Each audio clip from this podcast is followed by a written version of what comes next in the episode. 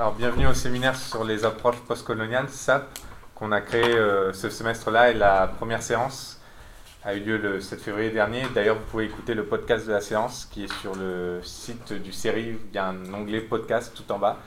Et donc, vous pouvez écouter la première séance si vous l'avez ratée, qui s'est très bien passée.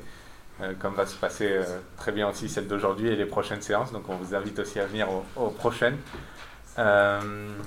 Donc voilà, vous avez ce podcast-là pour, euh, pour écouter la première. Aussi, on va faire circuler une feuille où, sur laquelle vous pouvez inscrire votre adresse mail et nom, prénom. Et ensuite, on pourra vous communiquer plus d'informations sur, euh, sur le séminaire et notamment vous partager les podcasts.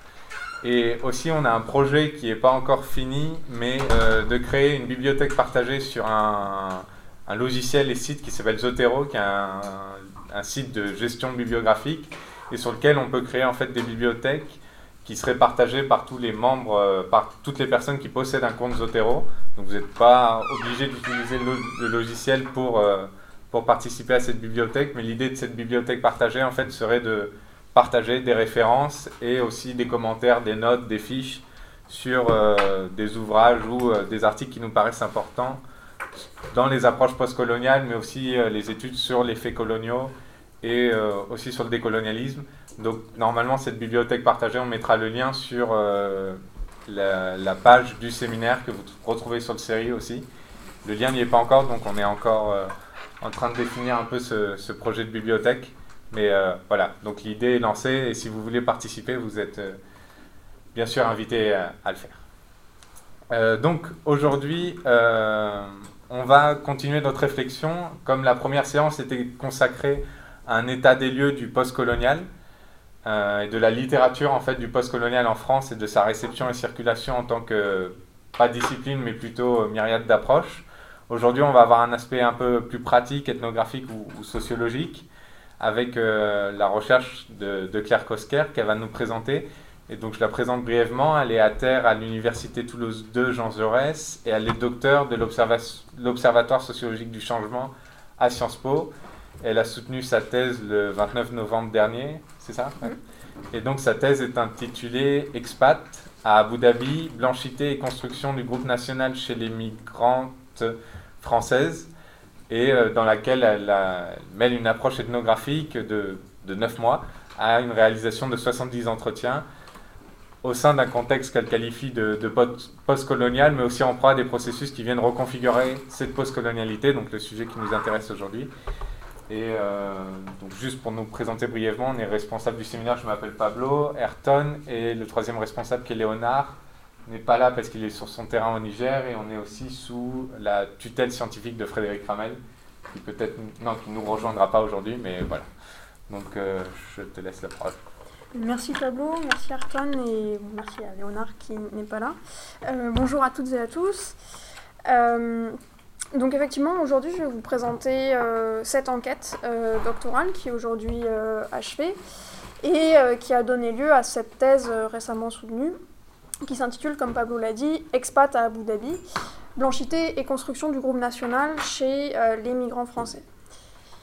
Du coup, ce que je vais faire aujourd'hui, c'est dire quelques mots des résultats de cette enquête, euh, mais surtout, parce que je pense que c'est le plus intéressant dans, dans, le cadre de ce séminaire, dans le cadre d'une réflexion sur euh, la postcolonialité euh, dans, dans, les sciences sociales, surtout de la façon donc, dont cette enquête se rattache à une problématisation de la colonialité qui s'est déployée pour moi à plusieurs niveaux, notamment dans la méthodologie de recherche elle-même, et euh, dans le cadre théorique euh, que j'ai euh, que j'ai emprunté, que j'ai façonné parfois pour, pour produire mon analyse. Alors pour cette présentation, donc, je vais commencer par vous dire quelques mots de la façon dont j'ai construit mon objet de recherche. donc concrètement, en fait, comment est-ce que j'ai élaboré mon projet de thèse à partir de mes recherches précédentes, parce que ça s'inscrit dans un parcours intellectuel, un parcours académique, qui m'a euh, qui m'a amené à réfléchir sur, euh, sur des approches scientifiques et, euh, et, à revenir un peu sur des, façons, des façons de faire que, que j'avais. donc comment est-ce que j'ai élaboré cet objet de recherche en partie en, à partir de mes recherches précédentes, mais aussi dans une certaine mesure en rupture avec mes recherches précédentes, donc je parle de mes recherches de master. Et, euh, et progressivement, donc comment est-ce que j'ai problématisé cet objet de recherche? Dans un deuxième temps, je vous parlerai un petit peu des, enjeux méthodologiques, donc, comme je l'annonçais, de, cette recherche, en relation avec ce concept de la colonialité, euh, et surtout euh, en relation avec une analyse de euh, la présence même de la colonialité dans la recherche et dans la fabrique de la recherche elle-même. Et finalement, je vous présenterai donc quelques-uns de ces résultats principaux en sélectionnant peut-être les résultats qui sont les plus pertinents, les plus intéressants à discuter aujourd'hui, ceux qui permettent d'éclairer la façon dont justement je me suis inscrite dans un cadre théorique qui est très centralement articulé sur ce concept de la colonialité. Alors, je précise que je vais vous raconter euh, tout cela sans euh, vraiment savoir ce qu'est une approche postcoloniale, donc c'est le titre de la, séance, je crois. Euh, alors d'abord parce que, mais ça je, ne vous apprends rien, je pense, c'est que les personnes et les, et les démarches qui se réclament de cette approche postcoloniale, elles sont, elles sont très diverses, et du coup vous avez dû le voir la semaine dernière, j'imagine, la semaine dernière en février. Donc sur cette diversité, cette hétérogénéité, voire cette conflictualité, je, ne vous apprends rien, mais aussi parce que pour moi, plus personnellement, le terme postcolonial, je l'utilise pour qualifier euh, un état, une condition, enfin une caractéristique de rapports sociaux. Mais euh, finalement, moi je l'utilise pas vraiment pour qualifier euh, une, approche scientifique. mais bon, ça on pourra peut-être en parler davantage dans, dans le temps d'échange qu'on aura à l'issue de ma présentation. Donc j'ai commencé par euh, cette question de la genèse de euh, mon objet de recherche. Donc moi j'ai commencé par euh, être interpellée par le concept d'intersectionnalité. donc ça c'était il, y a, il y a 8 ans à peu près. à un moment où il y avait, alors peut-être qu'il s'est, je pense qu'il s'est beaucoup plus normalisé à présent le concept d'intersectionnalité, mais c'était un moment où euh, enfin, en tout cas, moi j'avais l'impression qu'il était un peu émergent. Euh, il n'était pas exactement émergent, mais en tout cas, moi je le découvrais dans le milieu académique français et je le, découvrais euh, en profondeur, notamment par euh, une, année d'échange aux États-Unis. Donc, ce qui m'intéressait avec ce concept d'intersectionnalité, c'est que bah, classiquement, il permettait de complexifier une approche des, inégalités sociales, notamment en insistant sur l'entrecroisement entre différents rapports sociaux en sortant du réductionnisme euh, du, seul rapport social de classe et en le complexifiant donc par cette mise en lumière des entrecroisements de la classe avec notamment le genre et le rapport social de, race. Et c'est euh, en particulier euh, ce rapport social de race qui m'intéressait, notamment parce que je trouvais que c'était celui sur lequel on insistait le moins dans, dans la configuration actuelle de la littérature de sciences sociales en France. Alors, à partir de cet intérêt, euh, j'ai euh, mené une première enquête, qui était mon enquête de, euh, master, où je m'intéressais à la construction de violences sexuelles qu'on appelait tournantes comme problème racialisé. Donc, c'était une démarche qui était au croisement de la sociologie des problèmes publics et de la sociologie de, de la racialisation. Donc c'était un, premier, un premier travail de recherche qui s'intéressait à ces entrecroisements que caractérise l'intersectionnalité, dans, euh, dans ce cas particulier de ce type de violence sexuelle spécifique qu'on appelle tournante, donc c'est le terme par lequel on désigne euh, des viols collectifs qui seraient spécifiquement commis dans des banlieues euh, défavorisées, et comment est-ce que cela se transformait donc en problème qui était non seulement un problème public, mais un problème qui était spécifiquement racialisé. Donc moi, ce que j'ai essayé de montrer dans ce, dans ce mémoire, c'était que le discours médiatique et politique, ce qu'il faisait, c'était finalement moins mettre à l'agenda euh, le problème du viol, de la violence sexuelle, que de constituer en problème conjoint l'immigration postcoloniale et, euh, et l'intégration dans, euh, dans ce discours public très anxiogène sur, sur la spécificité des tournantes comme phénomène social. Donc cette recherche, elle m'a amené à discuter la production d'un discours qui euh, amalgamait euh, et stigmatisait les euh, jeunes de banlieue, entre guillemets, et associait étroitement une masculinité violente, voire même déviante, à une masculinité noire et arabe. Alors, dans cette mesure-là, c'était une recherche qui bousculait pas grand-chose des attentes que j'avais au départ et qui s'inscrivait dans, tout un ensemble de discours, et j'y reviendrai d'ailleurs, qui finalement et, euh, assez développé sur euh, voilà, l'utilisation de la sexualité comme un vecteur d'altérisation, et spécifiquement d'altérisation raciale. Donc j'avais euh, des attentes qui n'étaient pas bouleversées par, qui pouvaient être précisées par ma recherche empirique, mais qui n'étaient pas franchement bouleversées par, dans leurs grandes orientations qui étaient préservées. Par contre, il y avait un aspect de mes résultats que j'avais pas du tout envisagé au départ, et qui a été pour le coup très important dans la formulation d'un nouveau projet de recherche, c'est que je me suis rendu compte que ce discours public, il parlait, il produisait autant une altérisation qu'une production euh, d'une norme, d'une référence, et que finalement il organisait aussi l'invisibilité même de cette norme et euh, de cette référence. Et c'est dans ce sens-là euh, que j'utilise le concept de blanchité.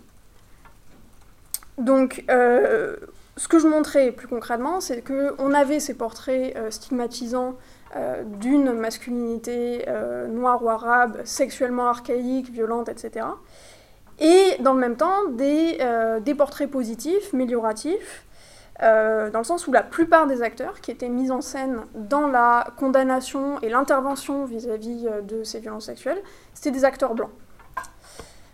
Alors, en, en me rendant compte que cette racialisation, donc dans le cas de, des tournantes, elle s'opérait autant par cette stigmatisation que euh, par cette mise en scène améliorative, j'ai commencé à me saisir euh, de, ce concept de blanchité que, dont j'avais jamais entendu parler euh, auparavant, qui est un néologisme forgé à partir de l'anglais whiteness, pour traduire ce côté privilégié, dominant dans le rapport social de race. Et donc au cours de cette recherche antérieure, ce, pourquoi est-ce qu'elle a été importante, c'est que c'est à partir de ce moment-là que j'ai commencé à retourner le regard, euh, pour le dire assez schématiquement, d'un pôle dominé à un pôle dominant, tout en commençant à me poser des questions euh, sur les raisons qui faisaient que euh, les chercheurs en sciences sociales, et donc moi y compris quand j'avais commencé à, mener cette recherche, on avait tendance à se euh, focaliser euh, préférentiellement sur euh, ce côté dominé que sur ce côté dominant, et à constituer comme objet de curiosité scientifique, voire de, scrutation ethnographique, ce côté dominé que, ce côté dominant. Donc là encore, on pourra développer dans, dans le temps d'échange, mais, mais c'est quelque chose qui m'a amené à à réfléchir sur euh, la dimension très asymétrique en fait du, euh, de la relation d'enquête entre euh, l'enquêteur et l'enquêté, et également sur le lien entre cette asymétrie et l'histoire coloniale de, des sciences sociales, alors sans doute de l'anthropologie en particulier et de la discipline ethnographique, mais pas, mais pas uniquement. Et finalement, la façon dont euh, cette histoire coloniale, elle jouait sur euh, la délimitation des rôles euh, d'enquêteurs et des positions d'enquêtés, une histoire coloniale qui était toujours active en fait dans la délimitation des, objets légitimes de, de l'ethnographie.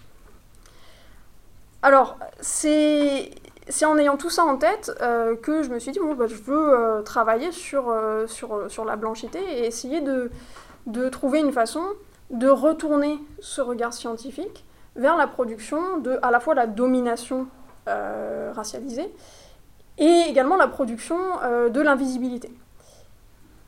Ce qui, du coup, pose euh, une difficulté majeure qui est, à partir du moment où vous avez une production de l'invisibilité, comment est-ce que vous déconstruisez cette production, cette invisibilité, comment est-ce que vous la donnez à voir scientifiquement? Et je me suis tournée vers le cas des Émirats, puis d'Abu Dhabi, par euh, toute une série de tâtonnements. Alors, ça serait un peu compliqué de tous les expliquer, euh, mais je vais essayer d'en dire l'essentiel. La première chose, c'est que, euh, initialement, ma, connaissance de la région, elle était très parcellaire. du coup, je, me permets de préciser parce que vous en connaissez peut-être pas davantage que, que moi à l'époque. donc, Abu Dhabi, c'est la capitale d'un État fédéral qui s'appelle les Émirats Arabes Unis euh, appartient, auquel appartient aussi l'émirat qui est plus connu de, euh, de Dubaï. Et c'est un État qui est frontalier de l'Arabie saoudite, avec lequel on confond souvent hein, d'ailleurs, euh, et qui appartient à cette terre régionale qu'on appelle le, le golfe, qu'on appelle parfois le golfe arabique, le, le, le golfe persique, parfois le golfe arabo-persique, et que moi je me suis bornée à appeler le golfe pour éviter justement toutes ces luttes sémantiques qui, sont, qui sont aussi des luttes politiques. Pardon, des luttes politiques. Et, euh, et, cet espace, il était intéressant pour moi parce que euh, je souhaitais étudier un espace qui avait appartenu à une ère d'influence coloniale européenne afin euh, de suivre des, mouvements migratoires qui suivraient des routes similaires à celles empruntées par les colons européens. Alors, euh, l'histoire coloniale euh, du Golfe, elle est, euh, elle est, assez méconnue. En fait, il y a eu une succession de, différentes, différents colons, différentes influences coloniales, dont l'influence française, mais, de façon assez, fugace. C'est principalement les Britanniques qui ont été très actifs dans la région. Il y a eu les Portugais un peu avant, mais les derniers colons présents sur place ont été les Britanniques.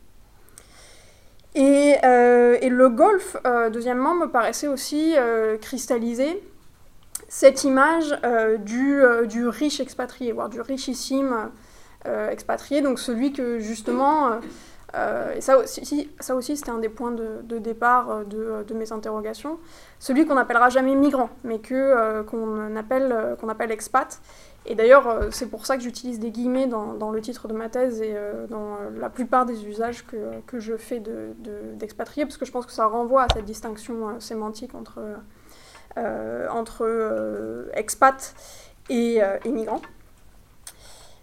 Et, finalement, donc en, commençant à mieux, à mieux me documenter sur la région, j'ai commencé à entrevoir quelle complexité pouvait se jouer dans deux aspects particulièrement notables de, euh, de cet endroit-là, donc d'Abu Dhabi et un petit, peu, un petit peu autour. Donc premièrement, une grande affluence euh, des citoyennes et des citoyens nationaux, et du, moins d'une partie d'entre eux, mais qui était associée à la totalité de la population nationale. C'est-à-dire que toute la population nationale est réputée riche. Ce n'est pas exactement le cas dans les faits. Euh, mais, mais elle a cette image-là, et c'est vrai pour une grande partie de, de la population nationale qui bénéficient en fait de, euh, de revenus euh, qui sont euh, dérivés de, du pétrole. Et, et, par ailleurs, c'est un accès à l'affluence matérielle qui a été très rapide et qui a donné lieu à de nombreuses théories, que, enfin justement à de nombreuses productions d'une théorie particulière qui s'appelle la théorie de l'état entier, sur laquelle là aussi on pourra revenir, mais sur laquelle je vais moins m'attarder. Donc ce qui m'intéressait, c'était premièrement cette grande affluence des citoyennes et citoyens nationaux, et l'histoire rapide de euh, cette affluence. Et deuxièmement, ce qui m'intéressait vis-à-vis de cet endroit, c'était euh, sa démographie. Euh, vous le savez peut-être pas, mais une des caractéristiques majeures des, des Émirats arabes unis et de l'Émirat d'Abu Dhabi en particulier, c'est que c'est un contexte démographique qui est marqué par une très forte prépondérance migratoire, notamment par une très grande prépondérance de migrants originaires d'Asie du Sud et d'Asie du Sud-Est. Donc aux Émirats, concrètement, il y a environ 11% euh, de nationaux pour 89% euh, donc euh, de, non-nationaux, qui d'ailleurs ne sont pas tous migrants. C'est-à-dire qu'il y a des, politiques publiques qui organisent de, très fortes restrictions à l'installation de long terme des migrants, mais malgré cela, un certain nombre de non-nationaux sont en fait nés sur place et ont un accès quasiment inexistant, pas tout à fait, mais extrêmement difficile, à la nationalité. Donc on a à la fois cette, euh, euh, minorité numérique des citoyens nationaux, leur grande affluence, et une séparation très, euh, forte entre qui est, qui est national et qui n'est pas national. Alors dans l'émirat d'Abu Dhabi, on est plutôt sur une proportion de 80% de non-nationaux pour 20% de nationaux, mais vous voyez qu'on reste quand même sur un phénomène de démographie migratoire qui est quand même très, très fort. Là où il est le plus élevé, justement, c'est à Dubaï, euh, où on a environ 2% euh, de, nationaux. Donc on a très très peu de nationaux qui, euh, qui vivent dans cet émirat. Alors au niveau des Émirats, d'ailleurs, plus de 60% de la population est originaire d'Asie du Sud et du Sud-Est. Donc à lui seul, ce groupe migrant, il est majoritaire. Il y a plusieurs groupes nationaux qui, à eux seuls, sont plus nombreux que le groupe euh, national émirien. C'est le cas par exemple de, euh, des Indiens, qui à eux seuls représentent environ un tiers de la population totale. C'est le cas aussi des Pakistanais, qui représentent un tout petit peu plus, à peu près 12%, que euh, le, groupe national, qui lui, je vous le rappelle, est à 11% de la population totale. Et l'autre aspect, c'est que cette démographie migratoire, elle se structure dans un phénomène de corrélation qui est pas parfaite, mais qui est quand même assez prégnante, entre nationalité et position de classe. C'est-à-dire que les nationalités des Suds, elles sont très associées euh, à des positions exécutantes euh, dans, euh, dans, les milieux professionnels, et des nationalités des Nord qui, elles, sont associées à des positions d'expertise ou de direction. Nationalité des Nord, elles, ça représente à peu près 3 à 4% de l'ensemble de, de, la population totale. Alors pourquoi est-ce qu'on a cette corrélation très importante? En fait parce qu'elle dérive de, de l'histoire coloniale et des débuts, notamment des, des des prospections pétrolières, où euh, notamment les, euh, les, entreprises britanniques qui avaient, euh, qui avaient la, la, majeure partie du contrôle des, des prospections pétrolières utilisaient des, des, ressortissants de leur propre empire pour venir accomplir les tâches, les tâches ouvrières de, de cette prospection. Donc on avait une ségrégation qui, par exemple, a été très documentée en Arabie saoudite, euh, avec des camps ségrégés entre, d'un côté, euh, les, euh, les, Britanniques, un petit peu les États-Unis, en fait, un camp blanc, un camp arabe et un camp asiatique qui était majoritairement indien. Donc ça, il y a une, histoire coloniale très forte d'association des nationalités à des positions socioprofessionnelles, à des positions de salaire également, et, et à une ségrégation résidentielle qui en fait se répercute assez fidèlement dans, euh, dans ce qui se passe euh, aujourd'hui euh, dans l'organisation des mondes professionnels. Un peu moins dans l'organisation urbaine, mais c'est pas totalement, totalement absent non plus. notamment parce que dans l'organisation urbaine, on a, alors ça c'est une, une, figure assez, assez connue sur, sur les États du Golfe, on en a parlé beaucoup avec l'organisation de la Coupe du Monde au Qatar par exemple, euh, euh, ces, camps de travailleurs, euh, les, workers' camps, où, on dépeint d'ailleurs de façon un peu exceptionnaliste et assez, assez dramatisante dans, dans, les discours européens, des camps de, qui sont presque des camps de rétention, des camps esclavagistes, etc. C'est un petit peu plus compliqué dans les faits, mais ça c'est un exemple effectivement de continuation de pratiques coloniales en fait, de, de euh, d'assignation, euh, enfin de, gestion des travailleurs et d'importation des travailleurs depuis euh, des, zones qui en fait ont été définies initialement par les colons britanniques. Alors, je ferme la parenthèse là-dessus et finalement ce que je voulais dire c'est que à travers toute cette documentation donc, que j'essaye de vous présenter maintenant, j'ai fini par saisir, ça a été assez progressif, euh, que Abu Dhabi cristallisait euh, une certaine richesse euh, où se coproduisait une expérience migratoire qui était très privilégiée. Donc je parle de l'expérience migratoire française hein, qui a été mon objet de recherche, notamment vis-à-vis de cette majorité migrante sud-asiatique. Où là, ce qui se passait dans cette expérience migratoire, c'est que elle reproduisait sans, sans déviation majeure euh, des régularités coloniales qui, euh, sont bien documentées, et une expérience migratoire qui est, elle, beaucoup plus atypique, où des migrants européens se sentaient euh, économiquement dominés, mais également politiquement dominés, physiquement vulnérables, vis-à-vis de citoyens émiriens qui étaient perçus comme omnipotents, mais qui étaient aussi d'anciens sujets coloniaux. Donc cette situation de, de vulnérabilité-là, euh, c'est elle qui m'intéressait. Finalement, d'un côté, euh, il y avait cette espèce de, corrélation très forte euh, entre une colonialité, et si on peut le dire comme ça, une post-colonialité, finalement, une variation assez faible entre ce qui se passait avant l'indépendance des Émirats, en 71, et, après. Et, par contre, une espèce d'incongruence dans ces positions-là. Euh, vis-à-vis dans le rapport des migrants euh, européens vis-à-vis euh, des citoyens nationaux.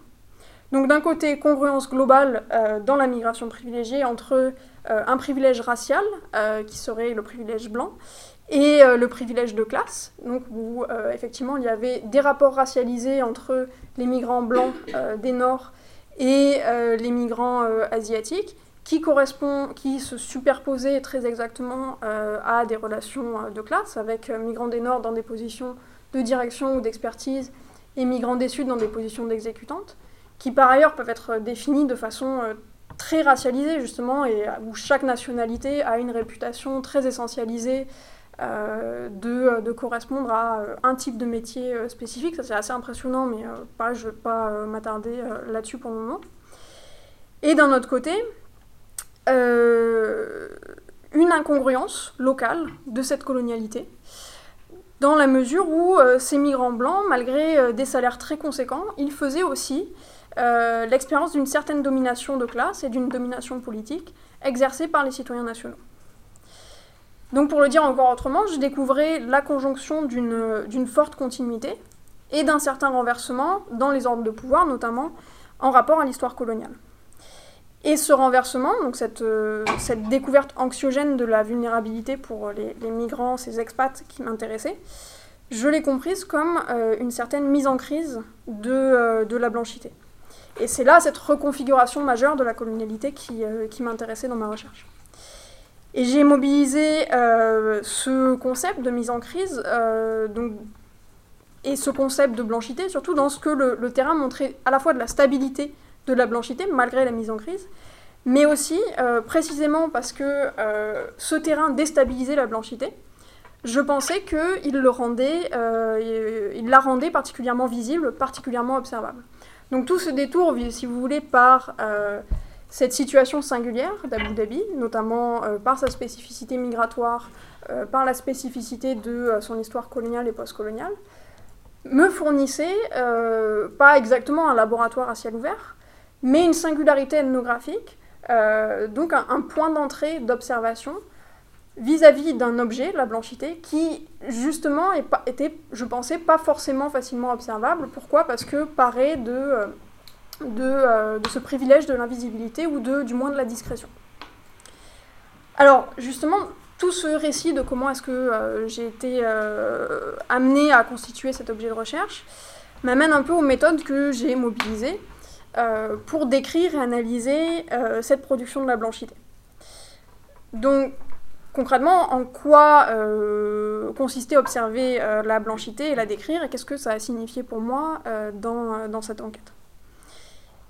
Alors, la première chose que, je voudrais préciser, à propos des choix méthodologiques que j'ai opérés en menant mon enquête, c'est que tout en découvrant ces aspects relativement atypiques de mon terrain et leur intérêt pour rendre euh, à la fois visible et audible euh, cette domination qui a souvent, je pense, le privilège de la discrétion, c'est que je me rendais compte euh, de l'autre côté des dangers qui étaient associés à cette même tentation, qui serait justement de faire d'Abu Dhabi un espace exceptionnel, un petit peu hors du temps, hors de l'espace, et justement de, de, céder à la tentation d'en faire cette espèce de laboratoire à ciel ouvert où se produirait une, déconnexion sans rapport avec euh, les rapports sociaux tels qu'ils se, euh, se, déploient euh, ailleurs. Donc ça apparaît assez, de façon assez évidente que Abu Dhabi n'est ni hors du temps ni hors de l'espace, donc même s'il s'y joue une singularité, l'exceptionnaliser pose de nombreux problèmes, notamment aussi parce que c'est un espace qui a souvent été exceptionnalisé. Ça, on s'en rend compte dans les peut-être dans les, discours médiatiques euh, que euh, donc vous êtes peut-être familier sur, euh, sur l'espace du Golfe, qui est beaucoup associé à un Eldorado, à un endroit qui produirait une richesse presque surnaturelle. Et donc ça se produit dans les discours communs, mais il se trouve que ça se produit aussi beaucoup dans les discours scientifiques, notamment ces fameux discours que j'ai vaguement mentionnés tout à l'heure, qui, qui, se regroupent un peu sous ce, ce, courant là, de, la théorie de, l'état rentier qui justement euh, explique cette affluence euh, matérielle euh, très rapide en exceptionnalisant les, les, États du Golfe et en les comparant toujours à une espèce de processus de croissance économique normale qui en fait est centré et très européocentré. et finalement, cette exceptionnalisation, elle a pour effet de normaliser un certain développement économique et en creux de décrire euh, euh, l'histoire euh, des, Émirats et de l'espace du Golfe de façon plus générale comme quelque chose de déviant. Donc il y a un certain nombre de problèmes qui étaient, qui étaient en plus associés à cette exceptionnalisation, qui faisaient que j'avais d'autant plus de raisons de, de m'en méfier. Et, et, qui ont fait que j'ai toujours essayé de tenir deux fils dans ma méthodologie et, et, dans son articulation avec, avec mon terrain d'enquête c'était d'une part euh, exploiter cette singularité, parce que, parce que je pense qu'il ne faut pas, faut pas la nier, c'est un, un, terrain qui est très singulier et qui précisément euh, fait euh, que je pouvais disposer d'un point d'observation qui me semblait euh, particulièrement heuristique pour, observer la blanchité, pour observer la colonialité contemporaine, et d'autre part résister donc à cette exceptionnalisation, notamment alors pour ne pas tomber dans les travers que je viens d'évoquer, mais également pour pouvoir rapporter cette singularité à une globalité et à des phénomènes circulatoires, notamment aux phénomènes migratoires et à leur, leur déploiement transnational. Donc ça, c'est la première chose que je voudrais préciser sur, euh, la, méthodologie et la façon dont elle a été euh, influencée par ce, euh, souci de, rendre compte justement de, la colonialité. Et la deuxième chose, donc c'est que j'ai mené cette enquête par des méthodes ethnographiques très classiques, donc que Pablo a un peu annoncé, principalement en utilisant l'observation. Donc effectivement, en plus de, ces 70 entretiens euh, et un petit peu d'exploitation d'archives, j'ai surtout opéré euh, par observation. Donc j'avais une méthode très euh, qualitative qui a fait que justement relier cette singularité à une globalité, c'est quelque chose qui était toujours un défi et que j'ai dû faire de façon très prudente tout, tout, au long de, ma thèse. Et, l'autre dimension, donc, c'est que j'ai mené une observation participante ou dont je prenais part aux pratiques que, euh, que je comptais décrire. En faisant, euh, pour cela, en faisant souvent oublier que j'étais dans une position de sociologue. C'est-à-dire que moi, j'ai euh, opté pour ce qu'on considère de l'observation à couvert. Donc l'arbitrage que j'ai fait, c'était de ne pas mentir sur ma qualité de sociologue, de doctorante en sociologie, mais par contre, de ne jamais euh, révéler aux personnes euh, que, euh, que, je côtoyais, en fait, sur lesquelles j'enquêtais, que j'utilisais l'observation comme méthode. Donc j'ai un peu profité de, de la perception un peu mystérieuse de la sociologie et de son association aux statistiques et aux entretiens. par ailleurs, en, faisant des, des, entretiens avec certaines des personnes sur lesquelles j'ai enquêté par observation. Mais euh, j'ai été, euh, je n'ai jamais révélé euh, que tous les moments de participation, donc dans divers espaces, mais notamment beaucoup dans les espaces de, de, sociabilité des femmes, dans les soirées, dans les, excursions, dans tous les temps de loisirs, etc., auxquels je participais beaucoup. j'ai jamais révélé que j'étais là pour observer. Donc, donc moi, mon souci, ça a été de trouver un point d'équilibre euh, d'un point de vue d'éthique, éthique, dans euh, la façon d'observer euh, et d'en rendre compte. Alors pour moi, c'est un point clé de, de, ce retournement du regard ethnographique que j'ai essayé d'opérer dans, dans, ma recherche. Et en fait, c'est un retournement qui s'est avéré assez inconfortable et qui a généré un certain nombre d'incompréhensions.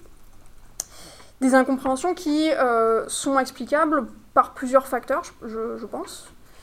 D'abord, euh, le fait que la pratique de cette observation à couvert, elle est très normalisée euh, dans le milieu académique français, donc elle est en fait assez rarement problématisée, même s'il y a eu des, euh, des, tentatives de, produire une, charte déontologique de, par l'Association française de sociologie qui n'a pas mené à grand-chose. Alors il y a des débats bien sûr qui existent, mais si on compare à d'autres milieux académiques, et qu'on regarde également comment est-ce que sont, conduites les enquêtes ethnographiques, euh, on se rend compte que euh, c'est très largement admis. Dans le milieu, ça pose assez peu de problèmes de, euh, faire une enquête ethnographique sans tenir ses enquêtés au courant ni de ses intentions, ni de ses, et sans solliciter leur consentement. Et, dans le même temps, ces pratiques d'observation, bah, du fait que, c'est ce que je disais tout à l'heure, du fait que l'ethnographie se dirige davantage vers des objets dominés que euh, des objets euh, dominants. Donc cette pratique de l'observation à couvert, elle concerne euh, les objets les plus fréquents de l'ethnographie, qui sont donc des objets dominés.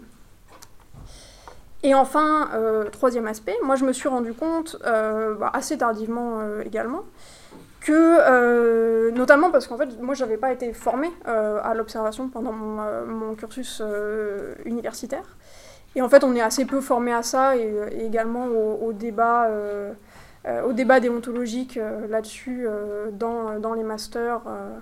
Il y a assez peu de place là-dessus dans les maquettes de master. Et donc je me suis rendu compte assez tardivement que en fait c'était en revanche très problématisé dans d'autres milieux académiques, notamment, euh, mais pas uniquement, dans les milieux anglophones. Et euh, dans des milieux où en fait la problématisation du consentement, elle est, euh, elle est beaucoup plus présente dans les pratiques scientifiques, voire elle est très très présente. Alors sans vouloir trancher en faveur d'un camp ou d'un autre, moi j'ai été très sensible à beaucoup des arguments. Euh, qui était avancée par, euh, justement par cette vision-là de protection des droits des enquêtés et, euh, de sollicitation de, leur consentement à l'enquête. Et, en, y étant sensible, moi je me retrouvais dans une position un peu inconfortable parce que j'avais l'impression que si je faisais ça, mon enquête par contre elle, allait nulle part.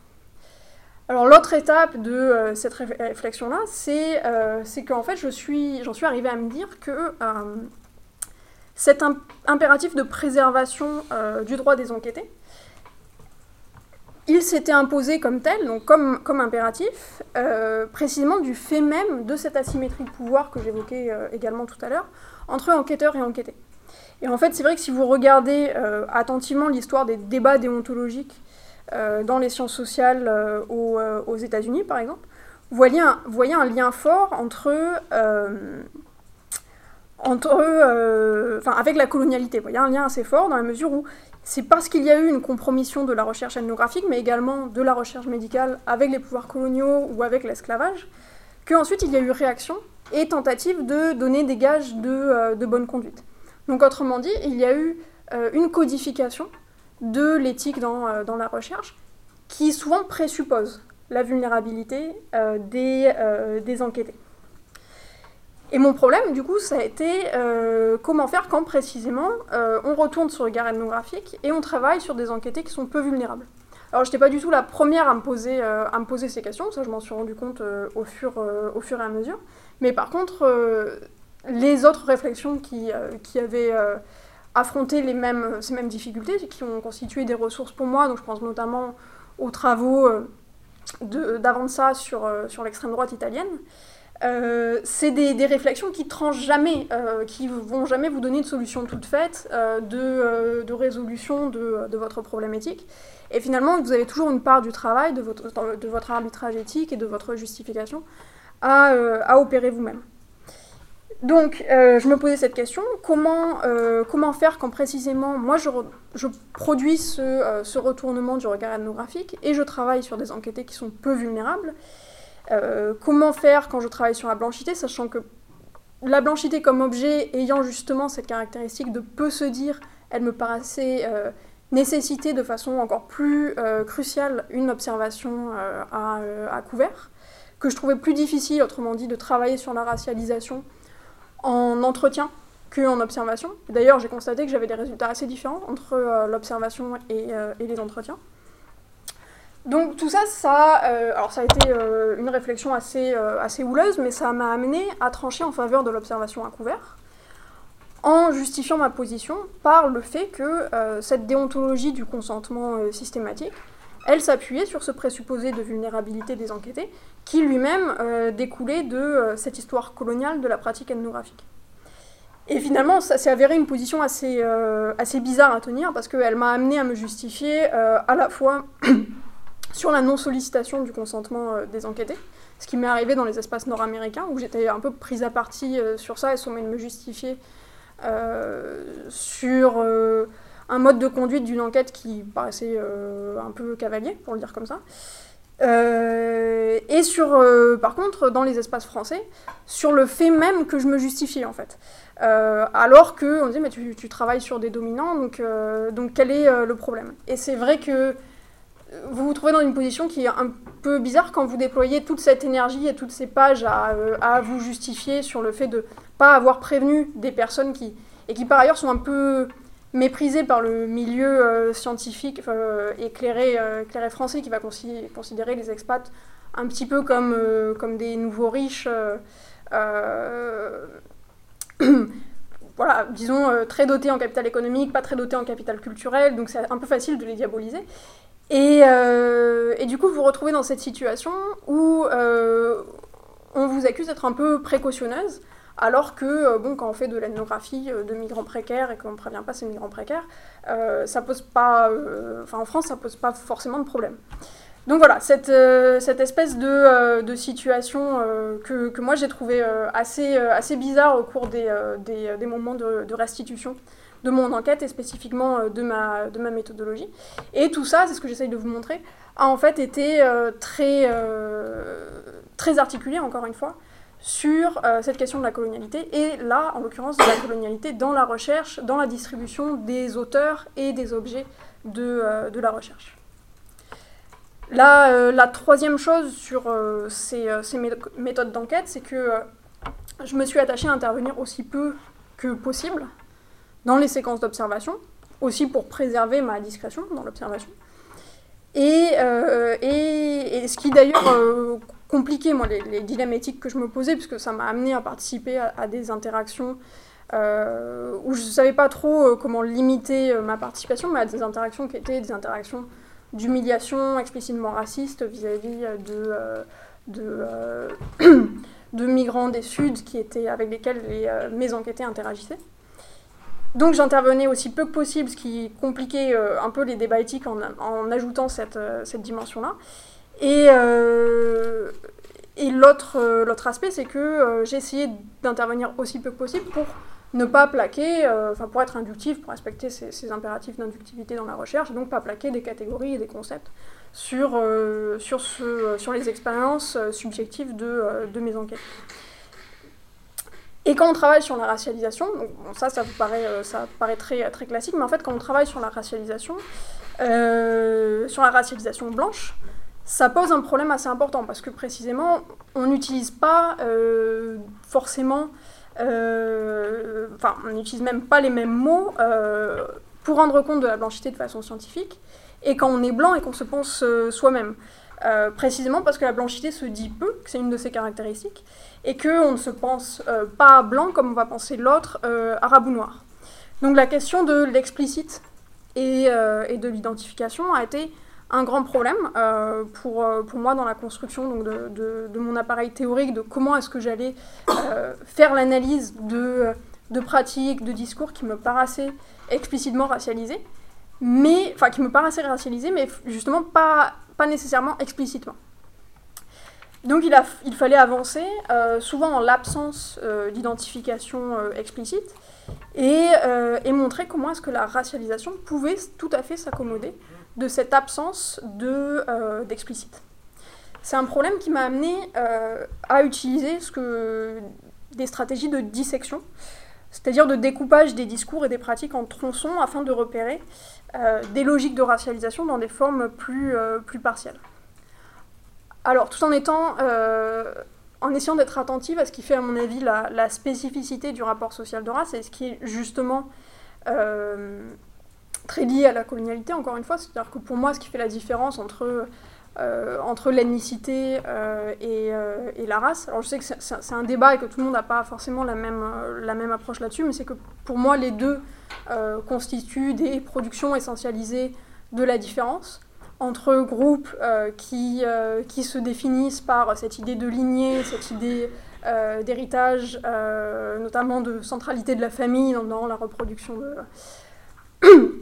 de cette race ou de cette ethnicité. Pour moi, ce qui fait la différence entre les deux, c'est que la race se superpose à un rapport colonial entre colons et colonisés, et l'ethnicité, non, pas forcément. C'est-à-dire que concrètement, sur mon terrain, pour moi, les logiques de distinction entre euh, entre nationalité des Nords et personnes blanches dans ces nationalités des Nords, euh, relever de la racialisation quand il, s'agissait euh, de, de, sujets coloniaux ou d'anciens sujets coloniaux, donc vis-à-vis des Émiriens, vis-à-vis des migrants indiens, mais que par contre, les, les discours de distinction entre Indiens et, Pakistanais, en revanche, eux, relevaient de, de l'ethnicité. Alors, je précise juste que voilà, c'est moi, c'est le choix que, que j'ai fait. Euh, et qui du coup se centre euh, sur, euh, sur cette colonialité comme rouage assez important de délimitation de ce que j'identifie comme de la racialisation et ce que j'identifie davantage comme de, de la production de l'ethnicité. Alors tout en essayant d'être attentive à, à, à, cette spécificité coloniale de la racialisation, je me suis attachée à repérer des modes d'assignation et de distinction, d'essentialisation, d'hybridation, et en plus de ces quatre concepts-là, j'ai prêté une attention particulière à la construction de la mobilité. Et c'est sur ce dernier concept que je vais dire peut-être quelques mots. pourquoi? Parce que c'est un rouage qui a été important dans la construction de cet appareil euh, théorique, dans la mesure où il inscrit les positions sociales dans une globalité. Alors, en l'espèce, précisément des positions qui sont migratoires, parce que je travaille dans ce contexte-là où, euh, où la plupart des personnes avaient cette trajectoire migratoire, et qu'elles-mêmes, elles reflétaient euh, des, des positions sociales inscrites dans cet espace transnational. Donc le concept de mobilité, à la différence de l'assignation et de la distinction, de l'essentialisation et, euh, de l'hybridation, euh, il, permettait d'inscrire ces positions sociales dans une globalité, là où donc tous ces concepts précédents, ils renvoyaient surtout à une approche à la fois plus locale et plus interactionniste de la racialisation. Et alors que justement, comme je vous le disais, pour moi, il est difficile de parler de racialisation sans avoir cet ancrage global, parce que c'est là que se cristallise justement la spécificité coloniale euh, de, euh, de, la racialisation. Donc par ces stratégies méthodologiques, je cherchais euh, à la fois à rendre possible le passage du non-dit à des catégories d'analyse formelle, mais également à tenir les deux fils des pratiques et de l'espace structurel dans lequel elle, se, elle se déploie, donc cette histoire du colonialisme et des relations entre, entre États. Alors je vais finir par vous dire rapidement à quoi tout cet appareil méthodologique et théorique euh, m'a mené. Euh, en présentant trois grands traits de, mon travail, donc sans, sans entrer euh, dans le, détail de, toute, toute l'ethnographie. En fait, ce que j'ai identifié dans ma thèse, c'est finalement trois grands théâtres de, de racialisation. les trois étant à la fois distincts mais dépendants des, des, deux autres. Le premier, c'est euh, le théâtre qui est constitué par l'État et la globalité. Le deuxième, par le genre et la domesticité, donc un espace reproductif. Et le dernier, par la stratification migratoire et la relationnalité euh, comme dimension euh, importante de la racialisation. Donc le premier théâtre, il est associé à ce premier argument qui, par lequel je, pose qu'en fait la mobilité s'inscrit dans des rapports entre États davantage qu'elle ne met à mal euh, des souverainetés nationales. Alors ça, peut-être pour le resituer, euh, dans la production, euh, dans la littérature qui est produite sur l'analyse des, migrations privilégiées, on a une insistance sur le fait que les élites, comme elles sont appelées, sont très très euh, mobile, et mobile d'une façon euh, qui est euh, structurée individuellement. C'est-à-dire que les élites se caractérisent par une hypermobilité qui se déprend finalement des déterminations étatiques, des frontières nationales, etc. Et finalement, moi, ce que je voulais montrer, enfin, ce que j'ai montré, c'est que les, politiques de gestion migratoire des Émirats euh, à euh, des enjeux postcoloniaux de construction de la nation indépendante, notamment euh, en restreignant l'installation à long terme des, migrants et en, faisant, en organisant une espèce d'équilibre entre les différentes nationalités, celles qui étaient jugées désirables, celles qui étaient jugées indésirables, etc. Que, donc montrer que ces politiques de gestion migratoire, elles ménageaient une position qui était ambivalente pour les migrants des Nord, dans la mesure où, euh, tout en étant l'incarnation d'une certaine continuité coloniale, leur présence se déployait donc dans ce relatif renversement des rapports de pouvoir entre euh, anciens colonisés et, euh, colons européens.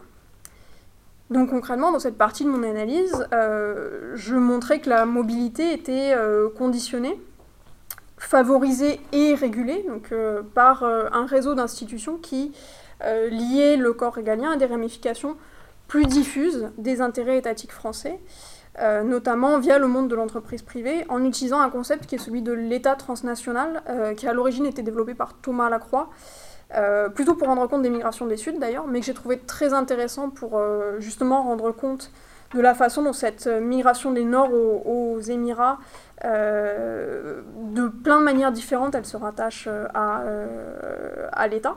Et en l'espèce, cette migration française aux Émirats, de plein de façons différentes, elle se rattache aux ramifications des intérêts français euh, aux Émirats.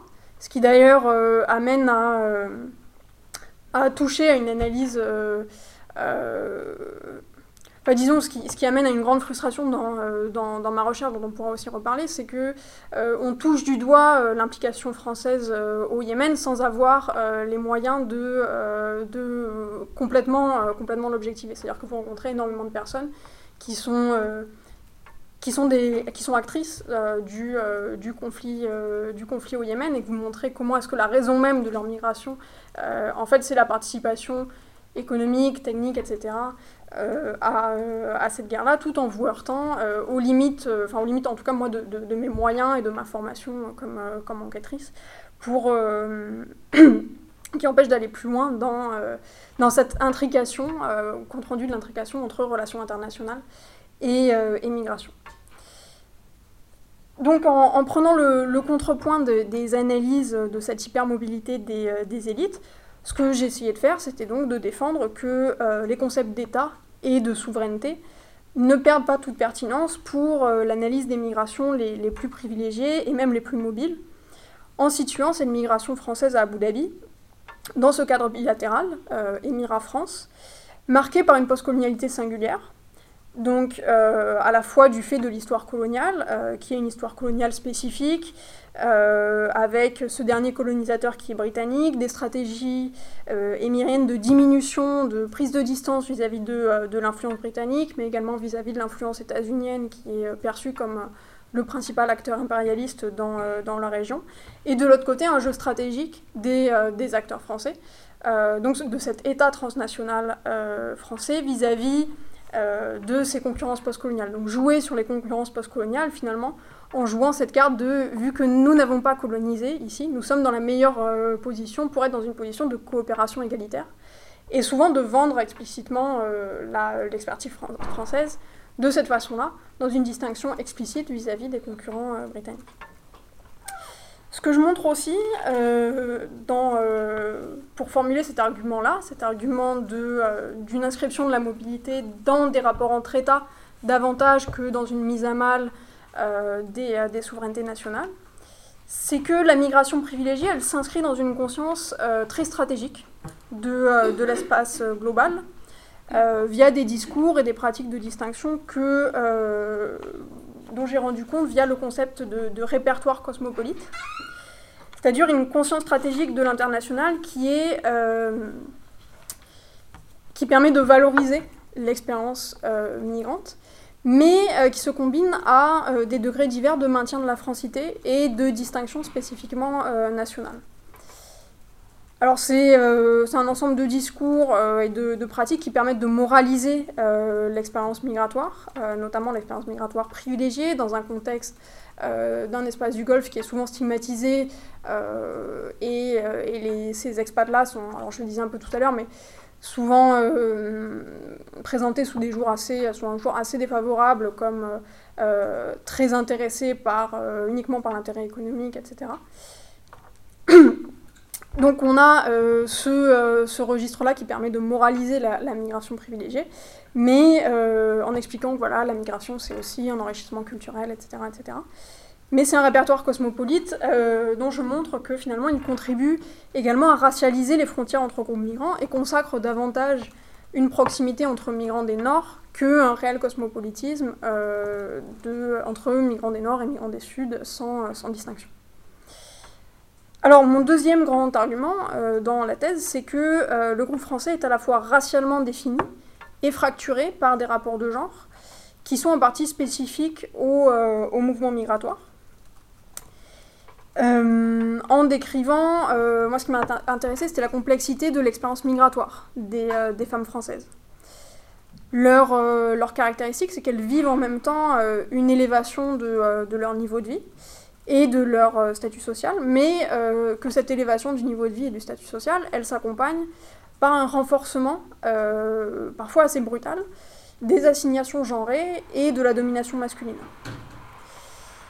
Et finalement, euh, l'hétéronormativité des migrations privilégiées, qui est, très forte, parce que c'est une migration qui est très euh, hétéroconjugale, très hétérofamiliale, elle ménage des espaces qui sont relativement émancipatoires, en l'espèce des espaces et des temps euh, d'homosociabilité qui sont produits par le fait qu'en fait très peu de femmes françaises exercent une activité euh, professionnelle rémunérée et donc passent beaucoup de temps dans la journée euh, ou dans les soirées ensemble et que finalement cette homosociabilité de genre elle est aussi encouragée par cette, certaines normes de genre propres aux Émirats et par un certain capitalisme autour de, cette homosociabilité là notamment avec une profusion euh, euh, particulièrement importante de euh, Ladies Night ou, de temps qui encouragent en fait l'homosociabilité entre femmes.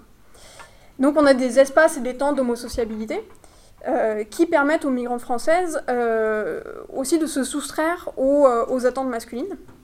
Donc c'est des espaces homosociaux où j'ai conduit une grande partie de mes observations et où ce qui m'a intéressé c'était justement de décrire l'articulation entre la féminité et la blanchité. Euh, avec une féminité blanche qui euh, se distingue par euh, altérisation notamment des, masculinités non blanches et surtout des masculinités musulmanes.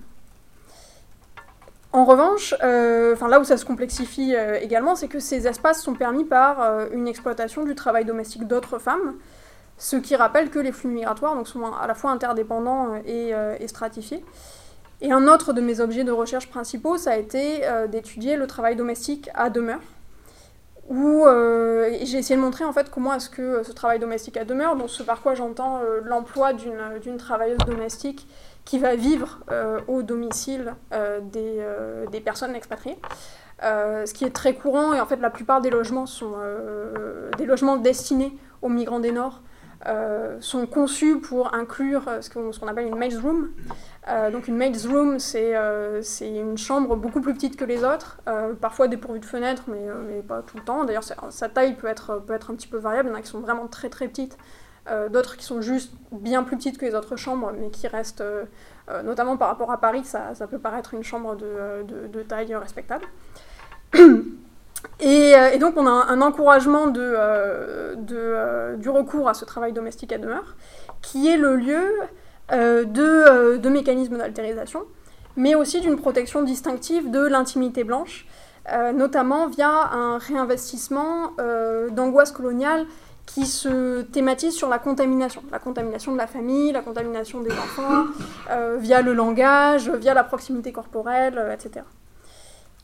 Et l'autre, le dernier aspect qui m'intéressait là-dedans, c'était que la blanchité migratoire, je me suis rendu compte qu'elle se caractérisait pas seulement par cette position sociale d'employeuse ou d'employeur, mais également, euh, là encore, par un travail moral sur cette position, notamment par la revendication d'un monopole blanc sur le progressisme patronal et, euh, une stigmatisation des mauvais employeurs qui seraient euh, les employeurs locaux, et par locaux en fait on veut dire émiriens, ou des employeurs arabes de façon plus générale, en, incluant notamment les Libanais qui sont particulièrement diabolisés par, par le groupe français.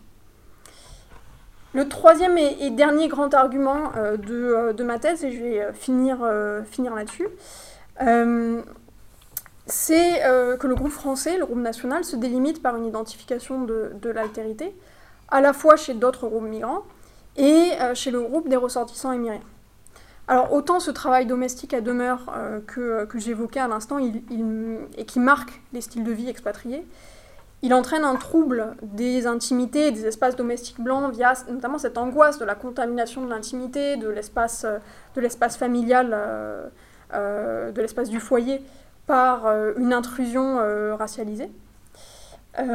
Sachant que les, les femmes, parce que c'est quasiment exclusivement des femmes, même s'il y a quelques chauffeurs ou quelques jardiniers euh, et ça, c'est surtout dans les, familles d'expatriés plus anciennes, des fois il y en a que il y a des hommes de, euh, qui sont employés sur des, positions de, travailleurs domestiques, qu'on appelle des boys d'ailleurs. Euh, donc ces, ces personnes-là, majoritairement des femmes, mais donc pas exclusivement, exclusivement, sont, sont principalement des migrantes d'Asie du Sud ou du Sud-Est, beaucoup de Philippines, beaucoup d'Indiennes, et un petit peu, ça c'est plus récent, des Africaines de l'Est. Euh, notamment Éthiopie et Kenya. Donc voilà, pour situer un peu euh, comment, euh, comment et dans quelle mesure on a une racialisation aussi de, de, ces rapports domestiques-là. Donc on a un trouble qui est organisé par, enfin qui se produit dans cette, dans cette institution du travail domestique à demeure, avec cette intrusion dans l'espace domestique blanc, Mais l'ordinaire de la relation entre migrants des Nord et migrants des Sud, c'est et bien davantage une distance, voire très peu de contact entre les deux. Donc une distance qui va être ségrégée et hiérarchique qui va euh, donc organiser l'invisibilité finalement euh, de, euh, de, ce groupe majoritaire. Donc je vous rappelle que c'est les, migrants d'Asie du Sud et du Sud-Est, c'est quand même à peu près les deux tiers de la population totale. Et finalement, deux tiers de la population totale qui sont relativement invisibles pour, ce groupe français qui lui fait, partie du, ce groupe des migrants des Nord, des migrants des Nord qui représente 3 ou 4% seulement de la population totale. Donc là, c'est ce pan de l'enquête euh, qui décrit euh, euh, cet alignement très étroit entre position raciale et position de classe, blanchité et appartenance aux classes supérieures, tout en reposant sur la racialisation des positions de classe et des groupes nationaux. Alors ce, par quoi j'entends le fait que vont être ajoutées des, des significations qui vont au-delà de la classe et du national, donc des significations spécifiquement racialisées. Et, euh, et le, dernier aspect de cet argument, euh, il a trait à cette relation particulière qui lie le groupe français au groupe émirien et qui introduit toute une série de déplacements de la, colonialité. Euh, donc je le mentionne en dernier et c'est le résultat qui est peut-être le plus intéressant dans le cadre de cette intervention. donc je vais le détailler un tout petit peu plus et, finir là-dessus. donc toute une série de déplacements de la postcolonialité, le déplacement principal dans cette série, il a lieu dans la confrontation migratoire entre euh, cette blanchité, cette blanchité à la domination relative de nationales et de nationaux qui étaient anciennement colonisés.